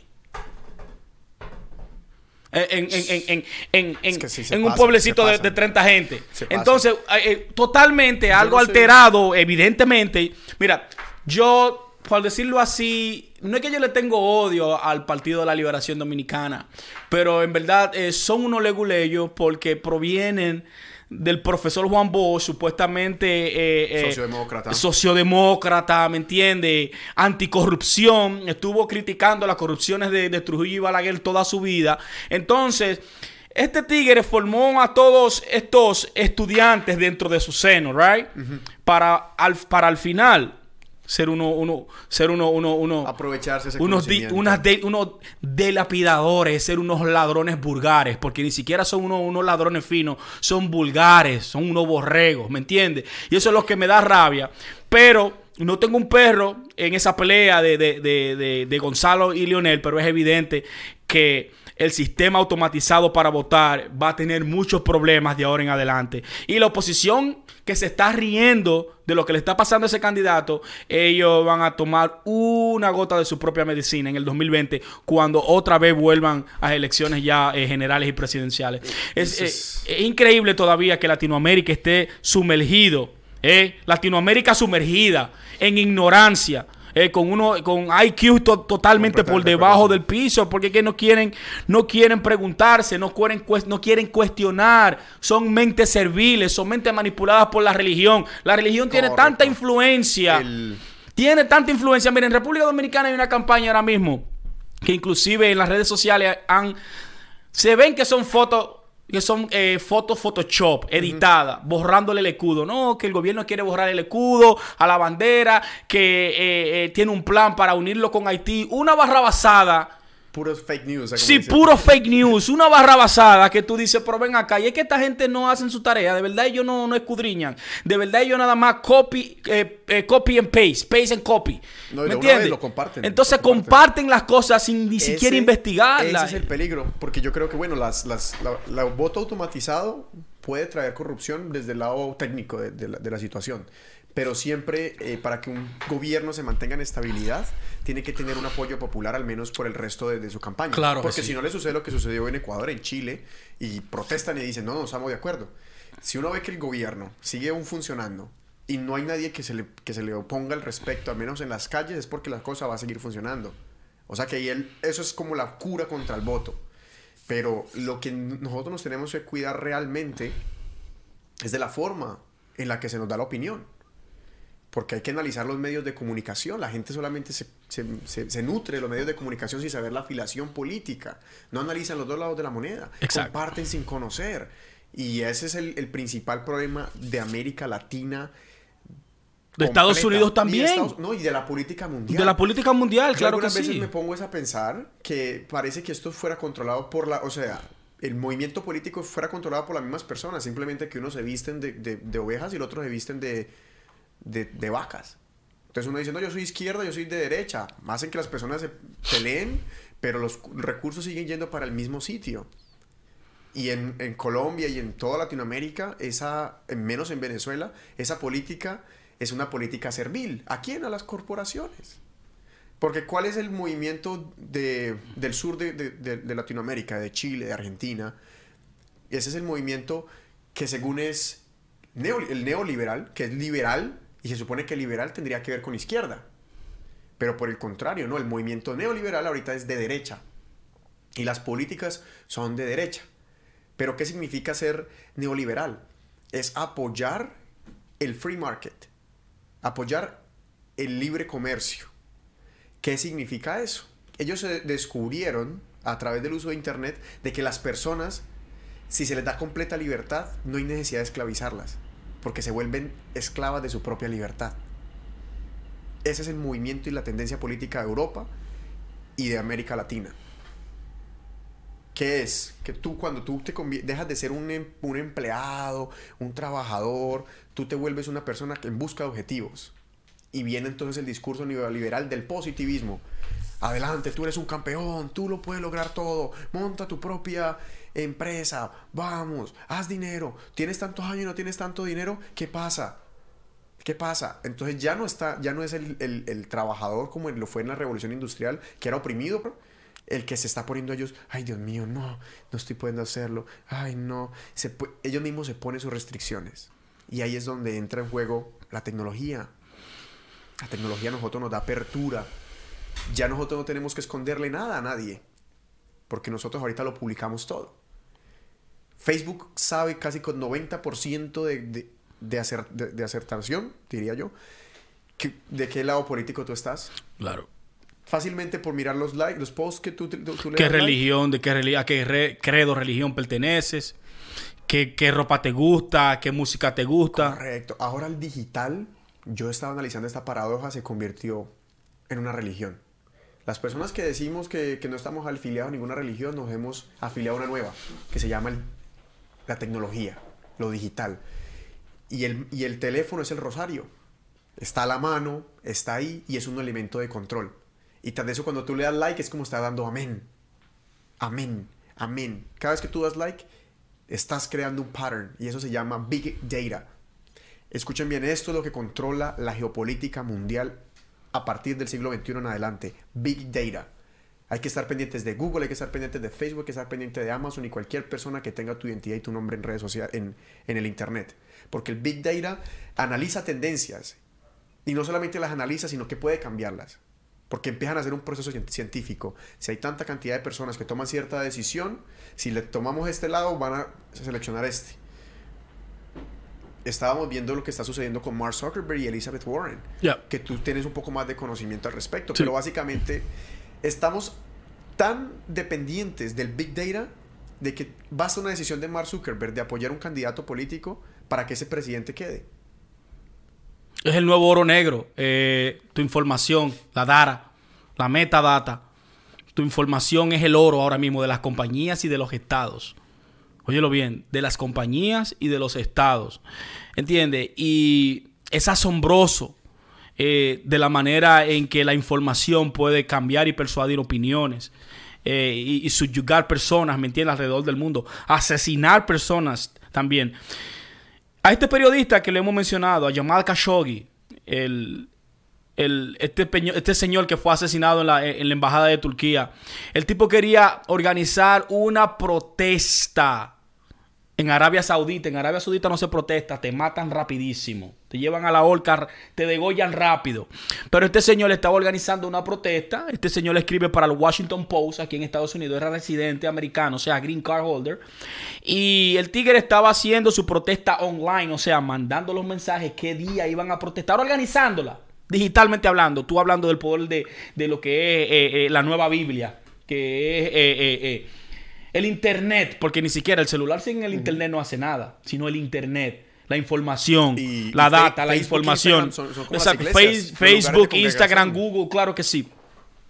Cuando el tigre mandaba los mensajes, el tigre eh, no le pudieron eh, interceptar o remotamente el celular. Eh, el gobierno de Arabia Saudita lo que hizo fue que contrató a una compañía israelí de inteligencia, eh, de software, y lo que hicieron fue que hackearon el celular de un amigo de él, que estaba vulnerable, ¿me entiendes? A lo mejor era Android.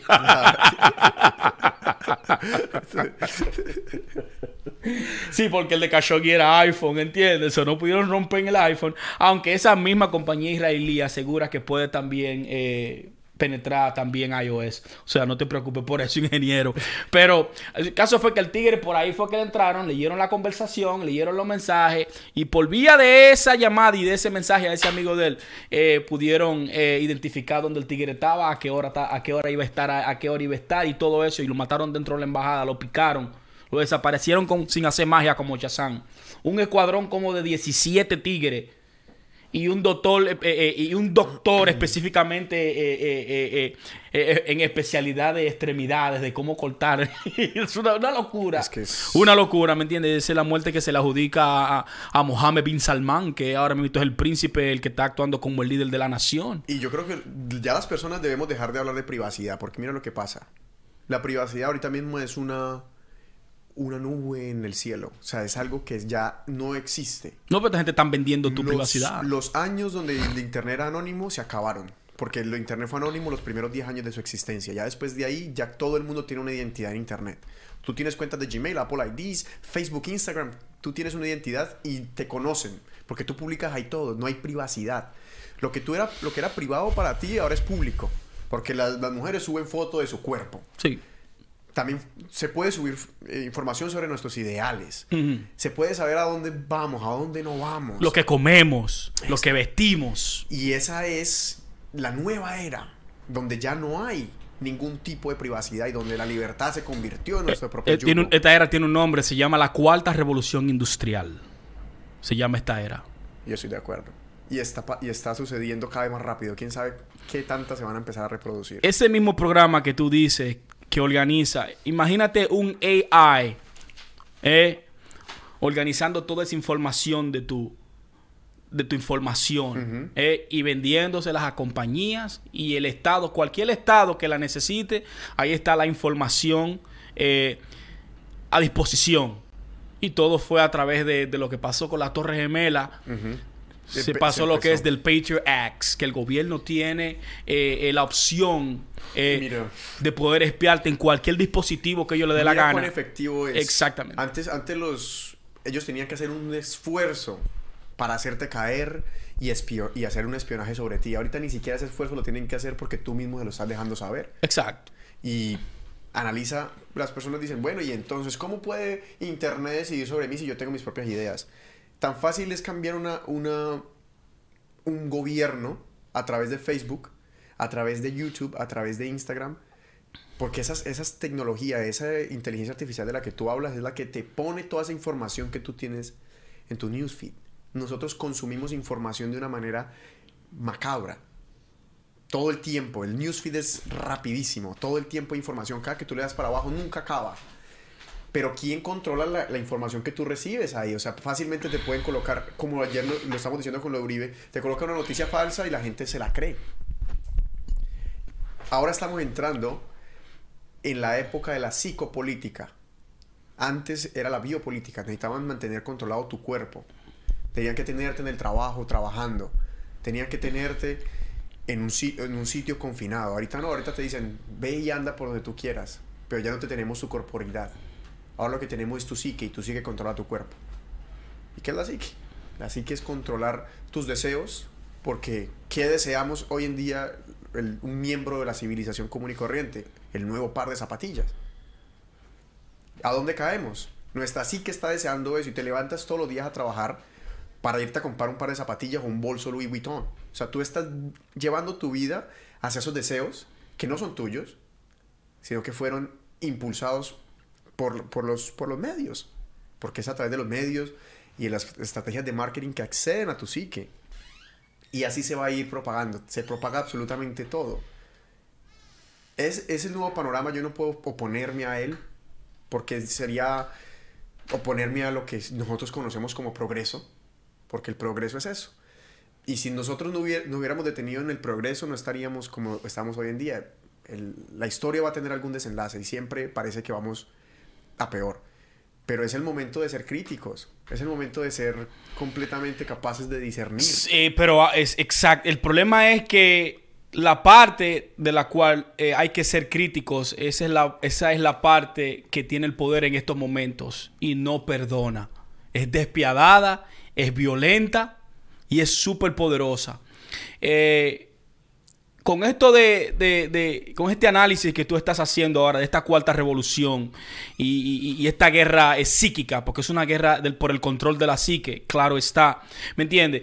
Nosotros sabemos esto gracias a los emails que revelaba Wikileaks y los emails también o el whistleblower de, de, de, de, Edward Snowden en el 2012 comenzó a decir, hey, listen, esto es lo que está pasando. Ya, ya no se están importando eh, eh, eh, de tu cuerpo, ya no quieren tenerte en el trabajo, sino que tienen control absoluto porque te estamos vigilando 24/7. Sabemos lo que tú piensas, sabemos lo que tú quieres, tu posición en cuanto al matrimonio gay, tu posición en cuanto a, tener almas, tu posición en cuanto al, comunismo, al socialismo, al capitalismo. Te pueden llegar de mil formas. ¿Entiendes? Porque, porque pueden anticipar, pueden interpretar, pueden adivinar. Y medir. exactamente cuál es tu próximo paso.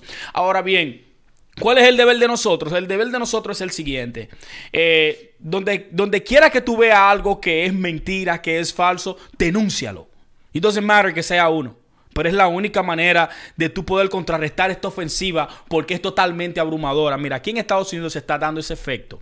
Eh, por ejemplo, en el pasado cuando las personas eh, hablaban de estados eh, imperialistas como Estados Unidos y gente que le gusta la guerra, siempre la gente puntualizaba a los republicanos. No, a los republicanos les encanta la guerra porque les gustan invadir. Es, ese, ese es un mensaje, ese es un talking point que los medios de comunicación aquí siempre han propagado y en Latinoamérica también. Oh, a los republicanos les gusta la guerra. No, republicano y demócrata le encanta la guerra. ¿Me entiendes? Y cuando esas personas se encuentran con una persona que es anti-invasora, anti-imperialista, ¿verdad? Anti-patrón, anti anti obedecer, o sea, que tú no quieras obedecer el sistema, pues entonces tú eres enemigo de Estado. Tú eres enemigo de Estado, tú eres conspiratorio, tú no sabes lo que está hablando, tú eres un espía o tú eres lo que sea. Te denominan de cualquier forma y ese poder no se ve solo reflejado en Latinoamérica, aquí en Estados Unidos, con la mejor, con la mejor constitución del planeta. Yo puedo darme el lujo de decir que la constitución estadounidense es la mejor constitución del planeta. ¿Me entiendes? Aunque con todo y esa libertad que tiene la constitución, Estados Unidos no es uno de los primeros países en libertad. Está como un, eh, está con un lugar 47 en libertad de expresión. Algo que es raro porque supuestamente todo el mundo aquí dice el estandarte de que tú me entiendes. La primera enmienda protege eh, tu libre expresión y tu libre religión. ¿Me entiendes? Y ni siquiera se está respetando eso. Hay personas que le tienen odio a los musulmanes, hay otros que le tienen odio a los judíos, hay otros que le tienen odio a los cristianos. O sea, el ser humano en sí es ignorante. El ser humano en sí es ignorante. Y mientras esté sumado en esa ignorancia, está propenso a hacer el mal porque no sabe lo que está haciendo. ¿Entiendes? Hay mucha diferencia entre lo que es conocer e ignorar. Y aquí en Estados Unidos, eh, la, la comunidad política tiene mucho poder cuando se habla de familia. Los Bush, los Kennedy, los Clinton y ahora los Trump. ¿Me entiendes? Esos son hegemonías que hacen pacto con el diablo, con Satanás, con el Dios. Eh,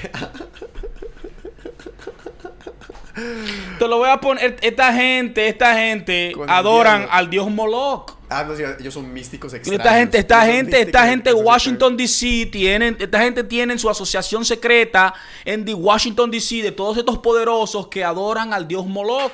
En uno de los videos de fucking el, este sicario de Alex Jones, el tigre se mete en uno de esas reuniones de Bilderberg Group, Bilderberg Group, allá en Group, allá en fucking en England, y el tigre se cuela ahí y pone en el video que esa gente están viendo, con todo el mundo con capa. Y con un, y con un búho gigante era que tenía. ¿Me entiendes? Entonces, y, el tigre ha revelado, el, tigre reveló ese video. Esos tigres adoran al dios Moloch, a Satanás. ¿Me entiendes? A Satanás que viene siendo el yo soy, como le dicen, el, el, Jehová Satanás. Que es lo mismo que piensan los hiperbóreos, ¿me entiendes? Hay una relación en cuanto a eso. Pero estas personas son los globalistas, son los mismos neoliberalistas, son las mismas personas que quieren un solo gobierno el nuevo orden mundial.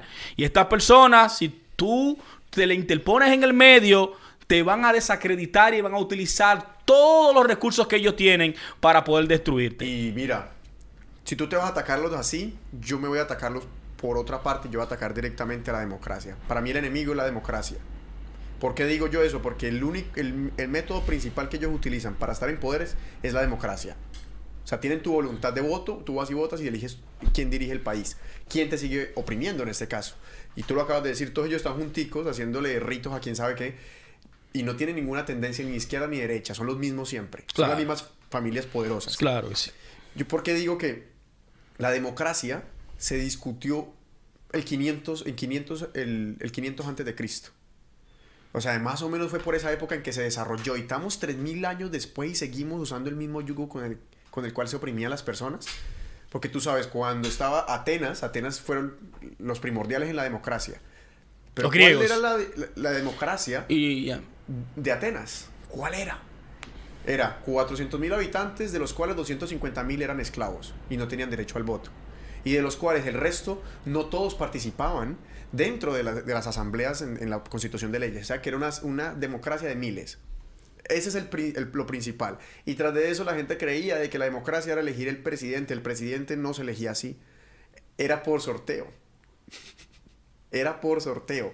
O sea, a usted le tocaba, hoy le tocó a- a- al ingeniero ser presidente por los siguientes dos, tres días. Luego le tocó al otro ingeniero, luego te tocó a ti, luego me tocó a O sea, mí. ya eso era dentro de la cúpula de, de ese anillo. de quién era el que dirigía según el país por esos días. O sea, eso era la democracia. Sí. Un sorteo.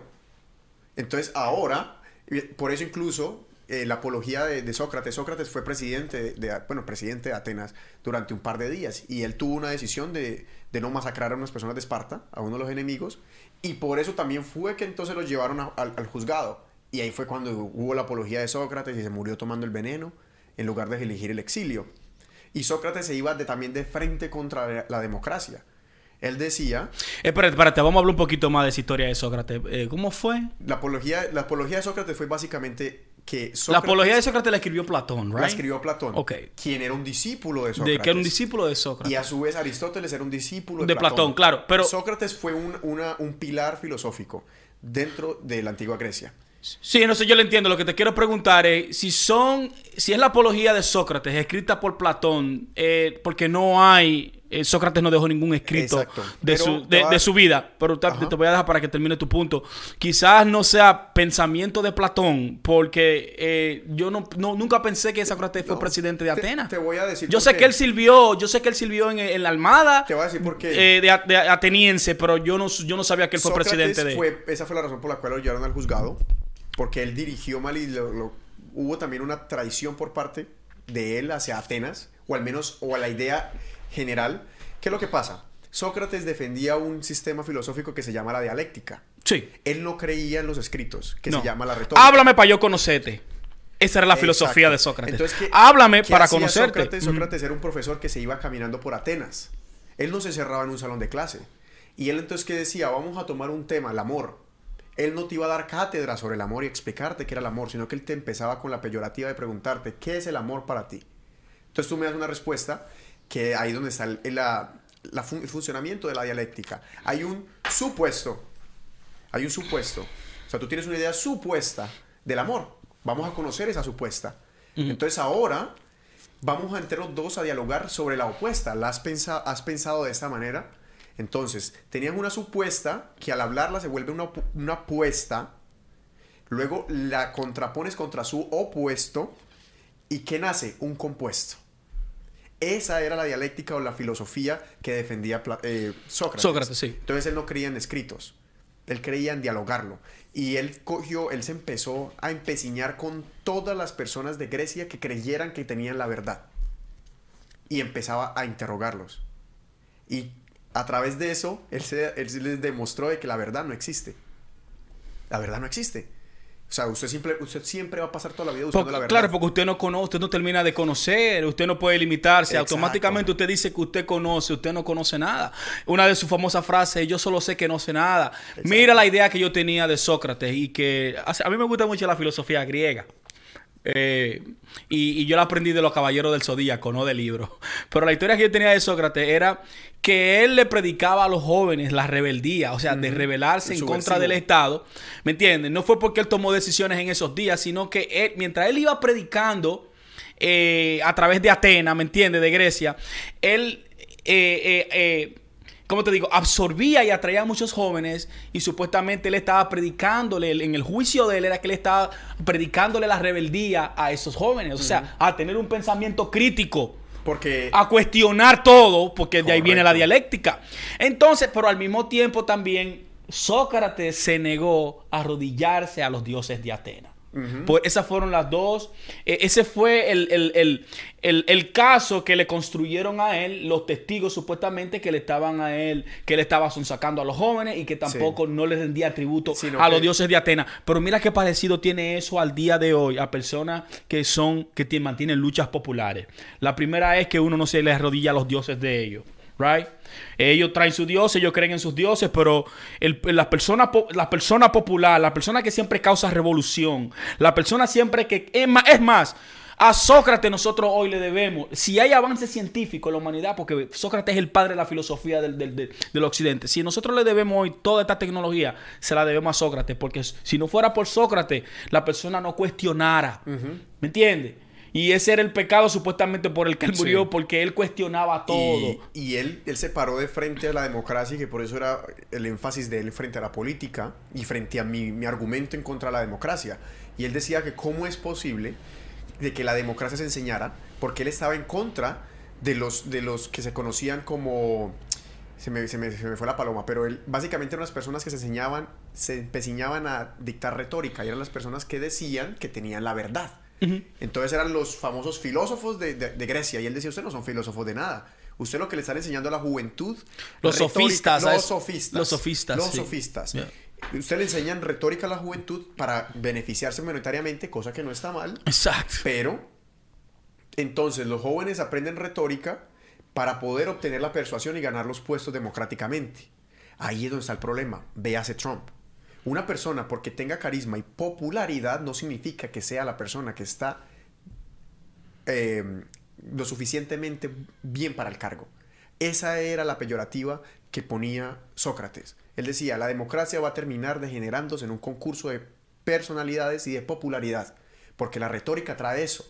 La retórica, la capacidad de hablar, hipnotiza a las personas. Claro. Pero no significa que porque tú lo estás hablando bonito signifique que es la verdad. Claro. Entonces él decía, el modelo político que debe manifestarse, que fue mal, mal entendido, se transformó en aristocracia, es la sofocracia.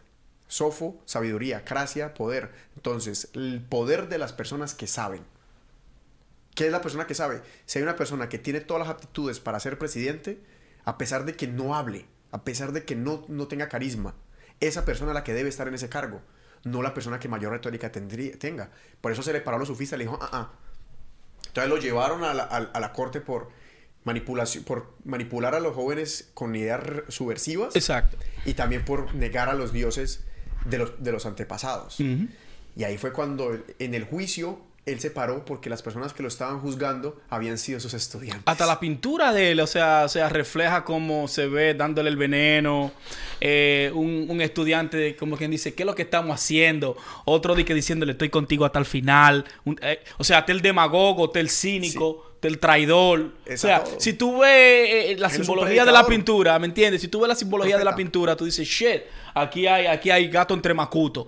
¿Entiendes? Pero. Y, espera, cuando él, cuando lo juzgaron, le dieron dos opciones. Le dijeron, usted o se muere o se va para el exilio. Y él dijo, no, porque yo fuera a Atenas no soy nadie. Yo voy a aceptar mi destino, me voy a morir. Y le dijeron, tú tienes que decidir la forma en que tú vas a morir. Y él decidió hacerlo a través de tomarse la cicuta los, los discípulos de Sócrates le pagaron al tipo que estaba cuidando la celda y le dijeron, sal. El tipo de la celda, según cuenta Platón, le dijo, por las puertas de esta corte nunca ha pasado una persona tan sabia como tú. Por eso te doy ahora la, la cabida libre para que te vayas. Y él dijo, no. Yo voy a cumplir con Yo voy a cumplir con mi destino. Yo voy a cumplir con, la, con la democracia. Cínicamente. Cínicamente. Y entonces eh, tomaron, se tomó la cicuta, se murió lentamente y quedaron sus escritos, bueno, sus escritos no, perdón, sus, sus diálogos, los diálogos de Sócrates, que fueron escritos por Platón y de Platón nació la escuela de Aristóteles. ¿Qué pasó? Las personas algunas veces no se han puesto a pensar, ¿por qué se mató Platón? Eh, perdón, Sócrates, ¿por qué decidió matarse? Yo me hubiera ido al exilio. El tipo un amigo de él fue al oráculo de Delfos, que era a través del oráculo, a través del cual se manifestaba el dios Apolo, y le, dije, él, le hizo una pregunta al oráculo. cuando eh, Sócrates estaba más joven y le dijo, ¿quién es el hombre más sabio de Grecia? Y el oráculo de Delfos le dijo, es Sócrates. Y él fue y le contó eso a Sócrates, y Sócrates se lo creyó, o sea, se creyó esa película. Y él desde entonces decidió convertirse en el hombre más sabio de Grecia. Y haber, haber no haber tomado esa, esa cicuta hubiera sido negarse a su destino. A sus principios, ¿no? A sus principios, claro que sí, a su principio es evidente. Porque eh, la prédica de, de, Sócrates era evidente, era humanista. Eh, no me venga con predicar, no me prediques si tú no vas a hacer lo que predicas. O sea, tu teoría, la práctica es mejor que la teoría. Si tú no practicas la teoría que tú me estás diciendo, eso para mí no tiene eh, ningún efecto. pero no creo tan tanto como el exilio, pero Sócrates tenía amistades poderosas también. Eh, fue, eh, eh, tenía amistad, yo creo que con Elisiades, que era un poderosísimo general que ganó muchísimas batallas y reinó en Roma. Él le dijo, hey, no, si tú quieres vete, exactamente, tú no tienes que morirte. Y él, y él aceptó su culpa. Por eso mismo, para enseñarle cínicamente que la democracia era una pantomima, o sea, que no, no, llenaba lo que decía, no representaba lo que decía. Por eso de todos los escritos que hay, todas las hay tantas frases de Sócrates que uno utiliza en el día que uno no sabe que vienen de Sócrates. Y son la mayoría de Sócrates. ¿Me entiendes? Y tú te das cuenta que desde su inicio el hombre fue del ser por el ser. ¿Entiendes? Eh, y ese, esa es la conclusión, o bueno, al menos el, el paisaje que yo alcanzo a observar. Yo digo, fueron el 472 antes de Cristo, casi 3000 años después, y nosotros aún seguimos discutiendo un ni siquiera se ha vuelto a discutir si la democracia es la forma de gobernar o no. Se aceptó, pero la democracia para mí tiene muchos fallos. Obviamente hay que trabajar sobre ella, pero el, el simple hecho de que se elija a una persona por su personalidad no tiene sentido. Y segundo, que una persona que no tenga criterio pueda decidir sobre el resto también tiene una parte de problema. No se dice, o sea, lo que existe ahora y el voto es nuestra mejor arma. Voten, o sea, vamos a votar. Y hablemos del tema. Y la democracia es lo que está ahora. Pero también hay que empezar a reinventarse nuevas metodologías o mejorarlas. Porque nunca nos hemos dado cuenta de que es la democracia a través de la cual nos controlan. Hillary Clinton y Trump tienen algo en común. Que pueden ganar a través de la democracia y siguen teniendo aún así su poder y siguen siendo los mismos porque los senadores no van a seguir siendo parte de los mismos partidos y esos partidos van a seguir ejerciendo hegemonía, las compañías, los bancos. Tú mencionaste a Hillary Clinton. Hillary Clinton eh, ayer en un podcast dijo que Tulsi Gabbard era un agente ruso. yo escuché eso. Un espía ruso. Un espía ruso, ingeniero. Oiga bien, esta señora que fue secretaria de Estado y estaba corriendo por presidente. Bueno, ha corrido dos veces por presidente. Y perdió de una manera desastrosa delante de Trump. Dice que esta muchacha, que tiene 17 años de servicio en la Guardia Nacional de Hawái eh, y es activamente representante de la Cámara Baja en el Congreso estadounidense, trabaja eh, en el Comité de Inteligencia, en el Comité Internacional también. Y esta señora dice que ella es un ace ruso, o sea, un popper de los rusos. Porque ella, ¿cuál es, cuál, cuál es la, la, la eh, ¿cómo te digo? ¿Cuál es la intención de que esta señora diga algo sobre esta muchacha? Que entre las encuestas lo que tiene es un 2% apenas. De los apenas, tiene, apenas tiene un 2%. Pero eso es lo que yo estaba pensando y eso es la pregunta que yo le quería hacer sí yo he visto que ella todavía no es tan popular porque ya la empezaron a atacar. Sí. Porque yo creo que, o sea, como que está sonando, o sea, está empezando a hacer su, su, comunidad, ¿no? Sí, no, por, la sencilla razón de que esta muchacha en el 2016, cuando Julian Assange y Wikileaks eh, mostraron al mundo que el, los demócratas, o el DNC, como se le dice aquí, el, el, Comité Democrático Nacional, le hizo trampa a Bernie Sanders, cuando ella vio lo corrupto que eran eh, eh, el director de campaña de Hillary Clinton, John Podesta y el hermano, y Michelle Wasserman, que era la vice chair. Cuando ella vio la corrupción del partido, ella renunció, porque ella le hicieron vice chair del partido. Cuando ella le escucharon hablar en una de esas eh, convenciones que ellos hacen, dijeron, coño, qué muchacha con buen intelecto. De una vez ellos la reclutaron. Esta va a ser la Queen Bee del partido. Pero en el 2016 ella vio la corrupción se retiró de vice-chair y apoyó a Bernie Sanders. Lo que está pasando ahora es un payback. ¿Me entiendes? Es un payback. Es un payback o una venganza de Hillary Clinton contra ella, contra una muchacha, vuelvo y te digo, es veterana, fue, fue dos veces enviada al Medio Oriente, a Irak, en una unidad médica. Para tú decir que esa persona es un espía ruso, sin tú ni siquiera probarlo, eso es un juego muy peligroso. ¿Y qué función tienen las redes sociales con esto? Bueno, en Twitter se arma una batalla y Todas esas personas y todos esos seguidores que tienen Hillary están comenzando a propagar de que ella sí es una espía rusa porque supuestamente se reunió con el presidente de Siria, Bashar al-Assad, sin decirle a nadie, supuestamente porque ella es el mensaje de Tulsi es antiimperialista. Es, es una vergüenza que hoy en día el Partido Demócrata sea pro guerra. Si en todo este tiempo siempre se ha dicho que los republicanos son el partido de guerra aquí en Estados Unidos, los demócratas los demócratas iniciaron la guerra en Libia, Siria y Yemen en los gobiernos de Barack Obama, siendo Hillary Clinton secretaria de Estado. Oigan esto bien, y aquí viene la hipocresía mayor. En estos días, cuando Donald Trump retira las copas, eh, las tropas, perdón, oye bien, 50 soldados, ni siquiera estamos hablando de miles de tropas, 50 soldados que estaban en la parte norte, solo 50, solo 50 en la parte norte de Siria. ¿Y ustedes saben por qué estaban ahí? No era para apoyar a los kurdos. En esa parte del norte de Siria está el 90% del petróleo de Siria. El 90% del petróleo de Siria está en esa parte. Entonces, ¿usted cree que no fue una traición que hizo Donald Trump en contra de los kurdos? ¿O cómo, cómo se puede tomar eso? Porque yo he, visto los dos lados de la, de la, moneda en los medios. En los medios. Que dicen, no, es un traidor. Mira, ok, ¿cómo comenzó esto? ¿Cómo comenzó el descalabro de Siria? En el 2012, y muchos siempre dicen, no, que la primavera, la primavera árabe, no, no. En el 2012, eh, la CIA y el Pentágono, con el gobierno de Arabia Saudita y el gobierno de Qatar, eh, fundaron una operación que se llamaba Sycamore Timber. Y en la otra operación que se llama Sycamore Timber, estaban en el ojo del, huracán, estaban los gobiernos de Siria, los gobiernos de Libia y el de Yemen. Estamos hablando de, de Muammar Gaddafi, que se, se deshicieron él, y también de Bashar al-Assad, pero no pudieron con Bashar al-Assad. Y el de Yemen ya sabemos la historia, que ahí están lloviendo bombas todos los días. En esa operación, los Estados Unidos estaban armando rebeldes o fuerzas sirias democráticas, el SDF, que... Esas fuerzas democráticas terminaron siendo ISIS, Al-Nostra y Al-Qaeda. Óyelo bien. Sí, de ese mismo dinero también se financió a los kurdos, que fueron los únicos que supuestamente está. Nadie quería pelear con ISIS, nada más los kurdos. ¿Me entiendes? Los kurdos son la, son, son la raza étnica más antigua del mundo que no tiene reconocimiento.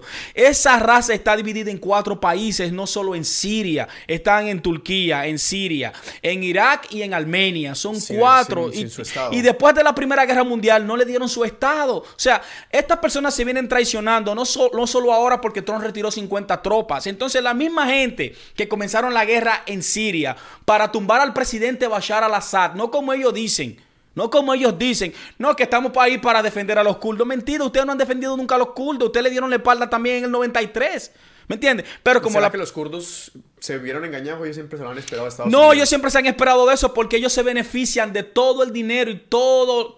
Estados Unidos es que financia las almas de los kurdos inteligencia, eh, ropa militar, le da acceso para que también vendan el petróleo ese que está en la parte norte también. ¿Me entiendes? Ellos se benefician también. Nosotros cómo podemos accesar a la, a la, opinión de los kurdos, porque yo veo que ellos no tienen ningún, o sea, como... No, tienen estado, es que no tienen... le dan como una opinión. No, no tienen estado, no tienen estado. Los kurdos son como, ok, eh, eh, los popes de Estados Unidos para ellos moverlo cuando ellos quieren tener una gente, una fuerza... Extra. Que lo apoye dentro de ese país. ¿Entiendes? Entonces ahí está la doble moral. Estas personas comienzan la guerra en Siria con esa operación Sycamore Timber eh, de la CIA y el Pentágono, armando a Al Qaeda y a ISIS. ¿eh?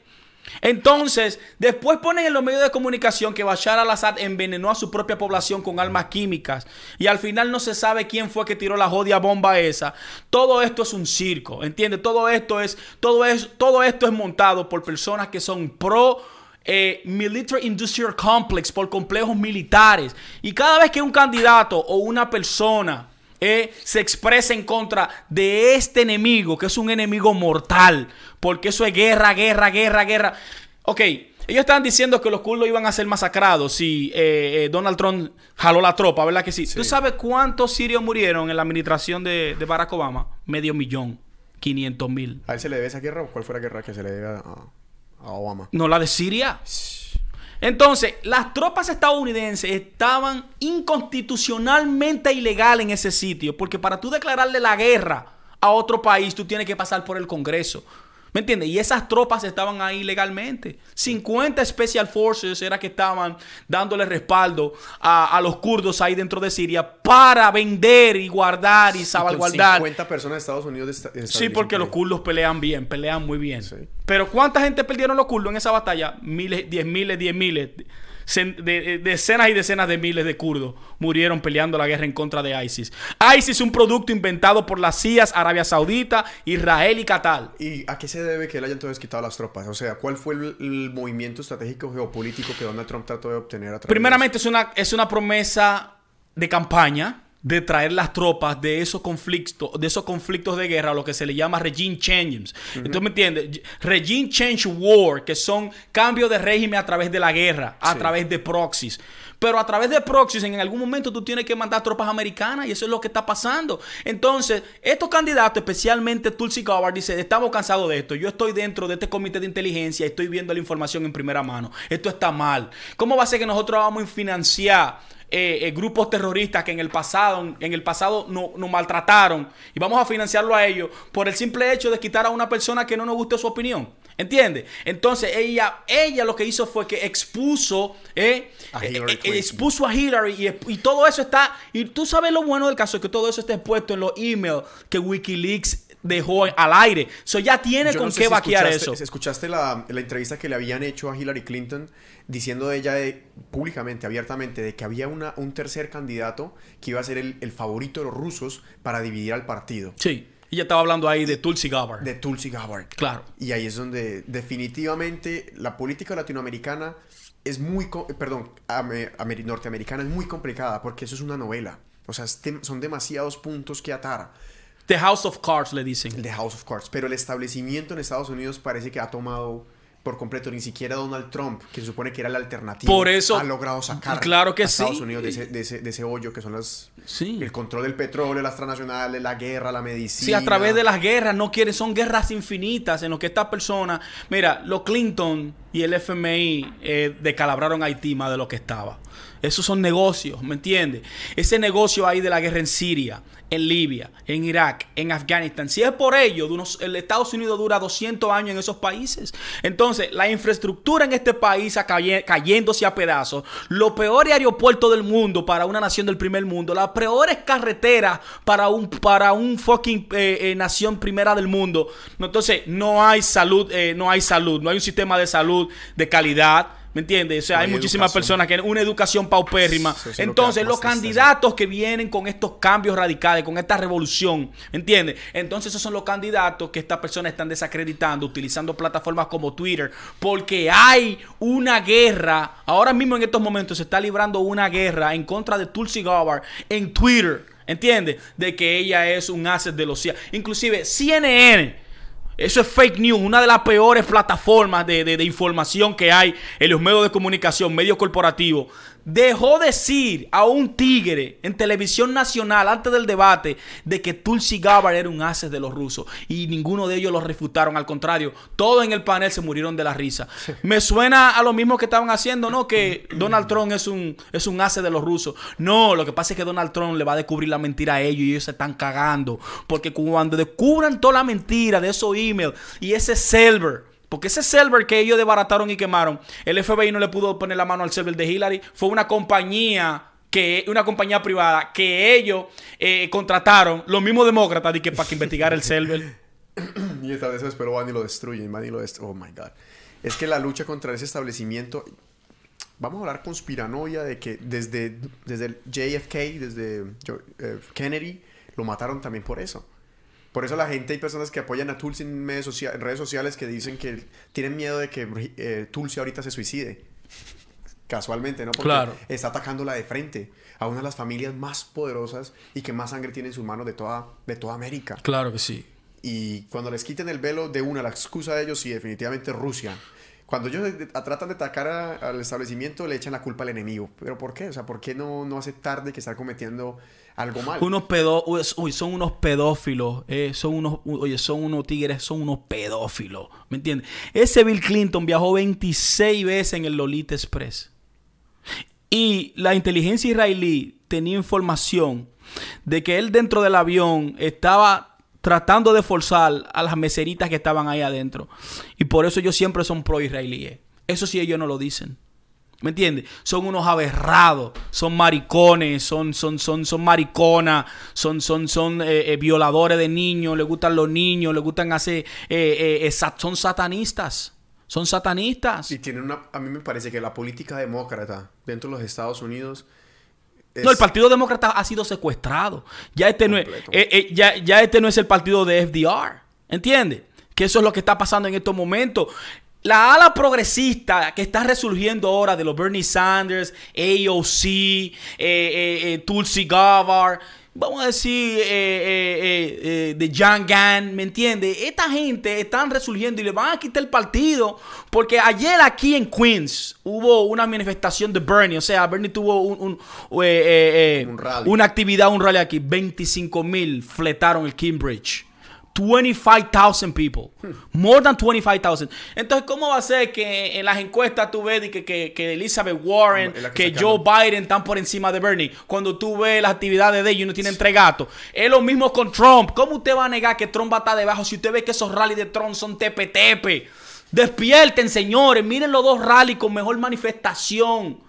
Miren los dos rallies. Donald Trump es un poder. Ya el Partido Republicano pertenece a Donald Bernie Trump. Sanders, Period. Bernie Sanders es el único que puede hacerle frente El único que le puede ganar a. Donald Trump. Porque- El único. Y no sé por qué, pero él tiene algo en sí. O sea, al menos las ideas que él tiene simplemente han sido manifestadas de la forma incorrecta por, por, la, por, por la propaganda. Claro, han sido con el sello de, de- de comunismo socialista. Y sí. ahora me se mete Tulsi sin ideas socialistas, simplemente ideas contra el régimen. Y entonces en los debates de CNN, en el debate demócrata, le dan como 26 minutos a Elizabeth Warren para que se pronuncie y le dan 8 minutos a Tulsi Gabbard. Entonces, Unfair. Son, son totalmente, eh, eh, como te digo, parcializados con un candidato, con el candidato corporativo que ellos entienden que puede pasar sus políticas de lobby siempre que lo estén protegiendo, ¿entiendes? Pero ya la gente se cansó, ya la gente está cansada de eso, ya la gente despertó. Por eso es que quieren, por eso es que están tratando a Julian Assange como espía, por eso le quieren meter perpetua.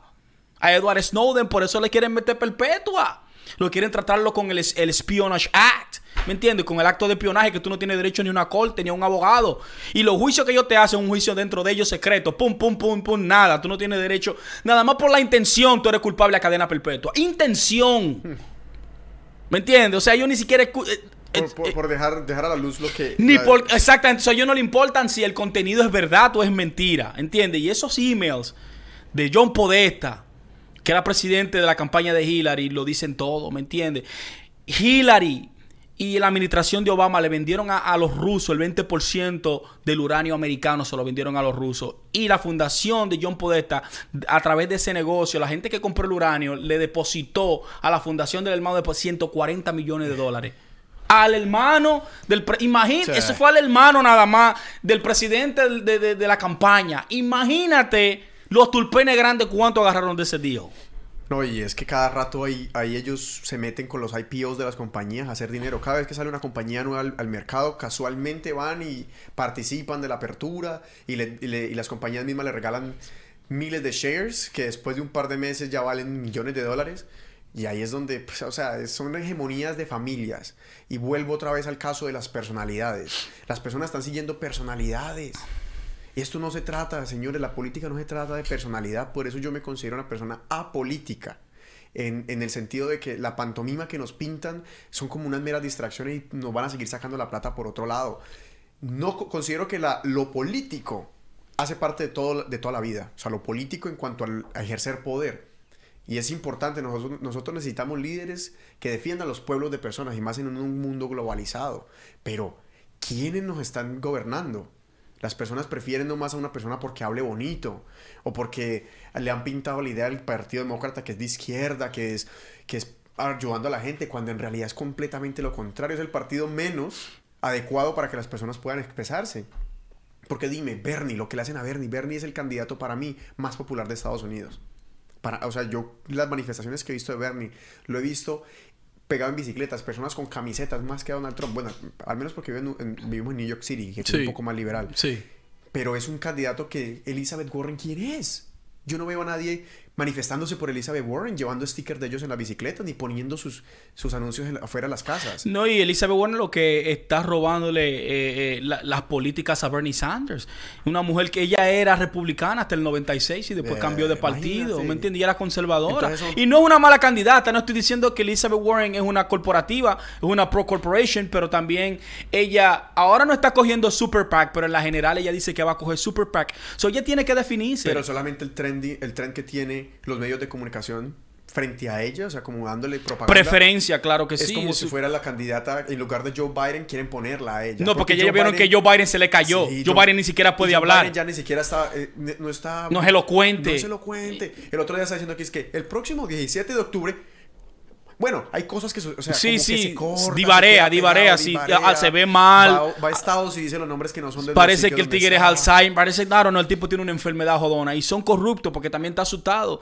El hijo de él está involucrado, ¿me entiendes? Que ahí viene con lo del impeachment de Trump.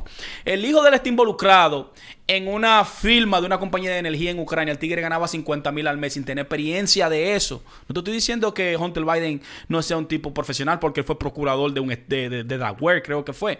Pero en energía el tigre no tenía ese tipo de, de, experiencia. Y los medios de comunicación han tratado de decir que no, que hay una campaña sucia en contra de él y del vicepresidente. Ajá, pero ustedes están diciendo que los hijos de Trump están haciendo dinero con la presidencia. Entonces está bien que el hijo de un vicepresidente, con referencia del vicepresidente esté ganando 50 mil dólares mensual.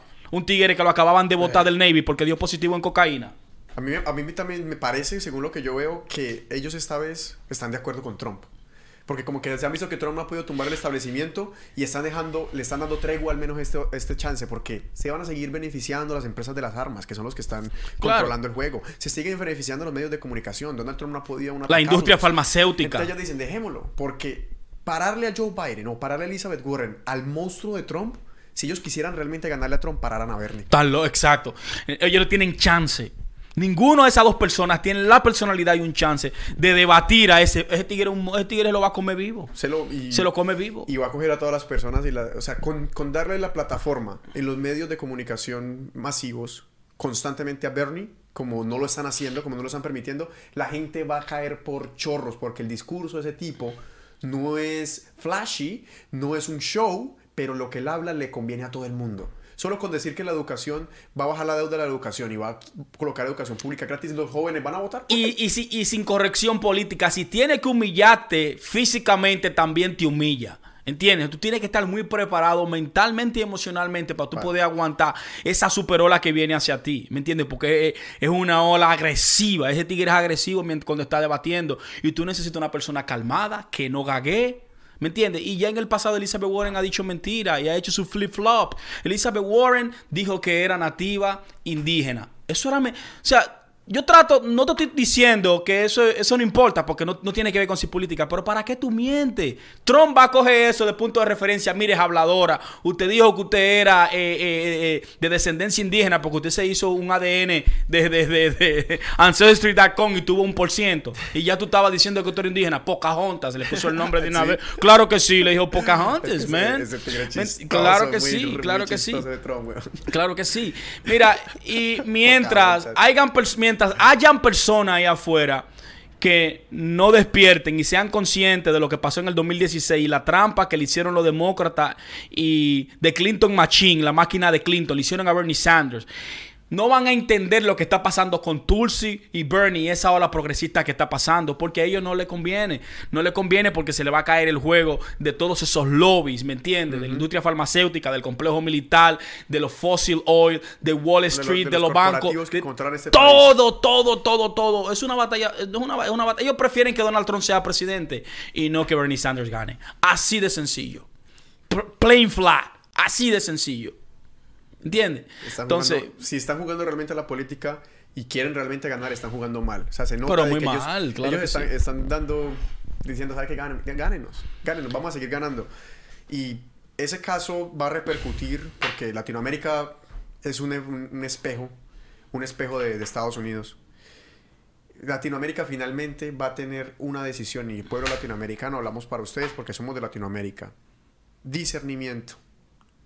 Porque es fácil llena- lleva- dejarnos llevar por corrientes de izquierda, de derecha. Esto aquí no la política no se trata de eso. La política se trata de su bienestar y del bienestar de su comunidad. Claro, no se deje persuadir, busque la verdad, eh, cuestione, cuestione. No, no tome por hecho lo que un candidato, lo que un medio de comunicación le quiere decir a usted, ah, esto es así. Por eso Kevin hace referencia a que no se trata ni de izquierda ni de derecha, sino se trata del ser humano. Estas personas lo menos que son no son humanistas, lo que son son unos reptiles, son unos chupasangres, son unos vampiros, ¿me entiendes? Quieren tenernos entretenidos con vanidades. Y como decía Sócrates, eh, tus trapos muestran tu vanidad. ¿Tus trapos muestran tu vanidad? Sí. ¿Entiendes? Entonces, eh, con esto yo quiero dejar mi participación. No tenemos una participación extensa hoy en Sabiduría Sinárquica porque hay compromisos, pero yo creo que lo cubrimos todo, Sí, hermano. Creo que le dimos, creo que Y le dimos por la diana. Invitar a las personas también a que se junten y que armen el- la, la discusión. Sí. Y opinen. Nada, nada- o sea, la verdad, como dice Sócrates, la verdad no existe. Yo solo sé que nada sé. Y lo bueno es la dialéctica, el diálogo, a ver qué podemos sacar de esto. Hablamos sobre la política latinoamericana. Tomar la decisión, no dejar, tener discernimiento, criticamos, incluso hasta debatimos la democracia, qué, qué opinan del sistema político establecido. Y si les gustan todos esos temas, no se olviden que estamos presentes, pueden seguirnos en YouTube, Sabiduría Sinárgica, en Facebook, en Instagram. Y les agradecemos mucho por En haber Spotify, vez. en, iTunes, come on, No, man. estamos- let, it, let it know. You let them know. estamos, estamos en todas las plataformas Claro. y también en, en, en Evox, en todas partes donde ustedes nos puedan buscar. Y les agradecemos por estar siempre ahí. Y ya saben, estamos dispuestos a escuchar sus opiniones y sabiduría sinárquica. Boom. Ugh.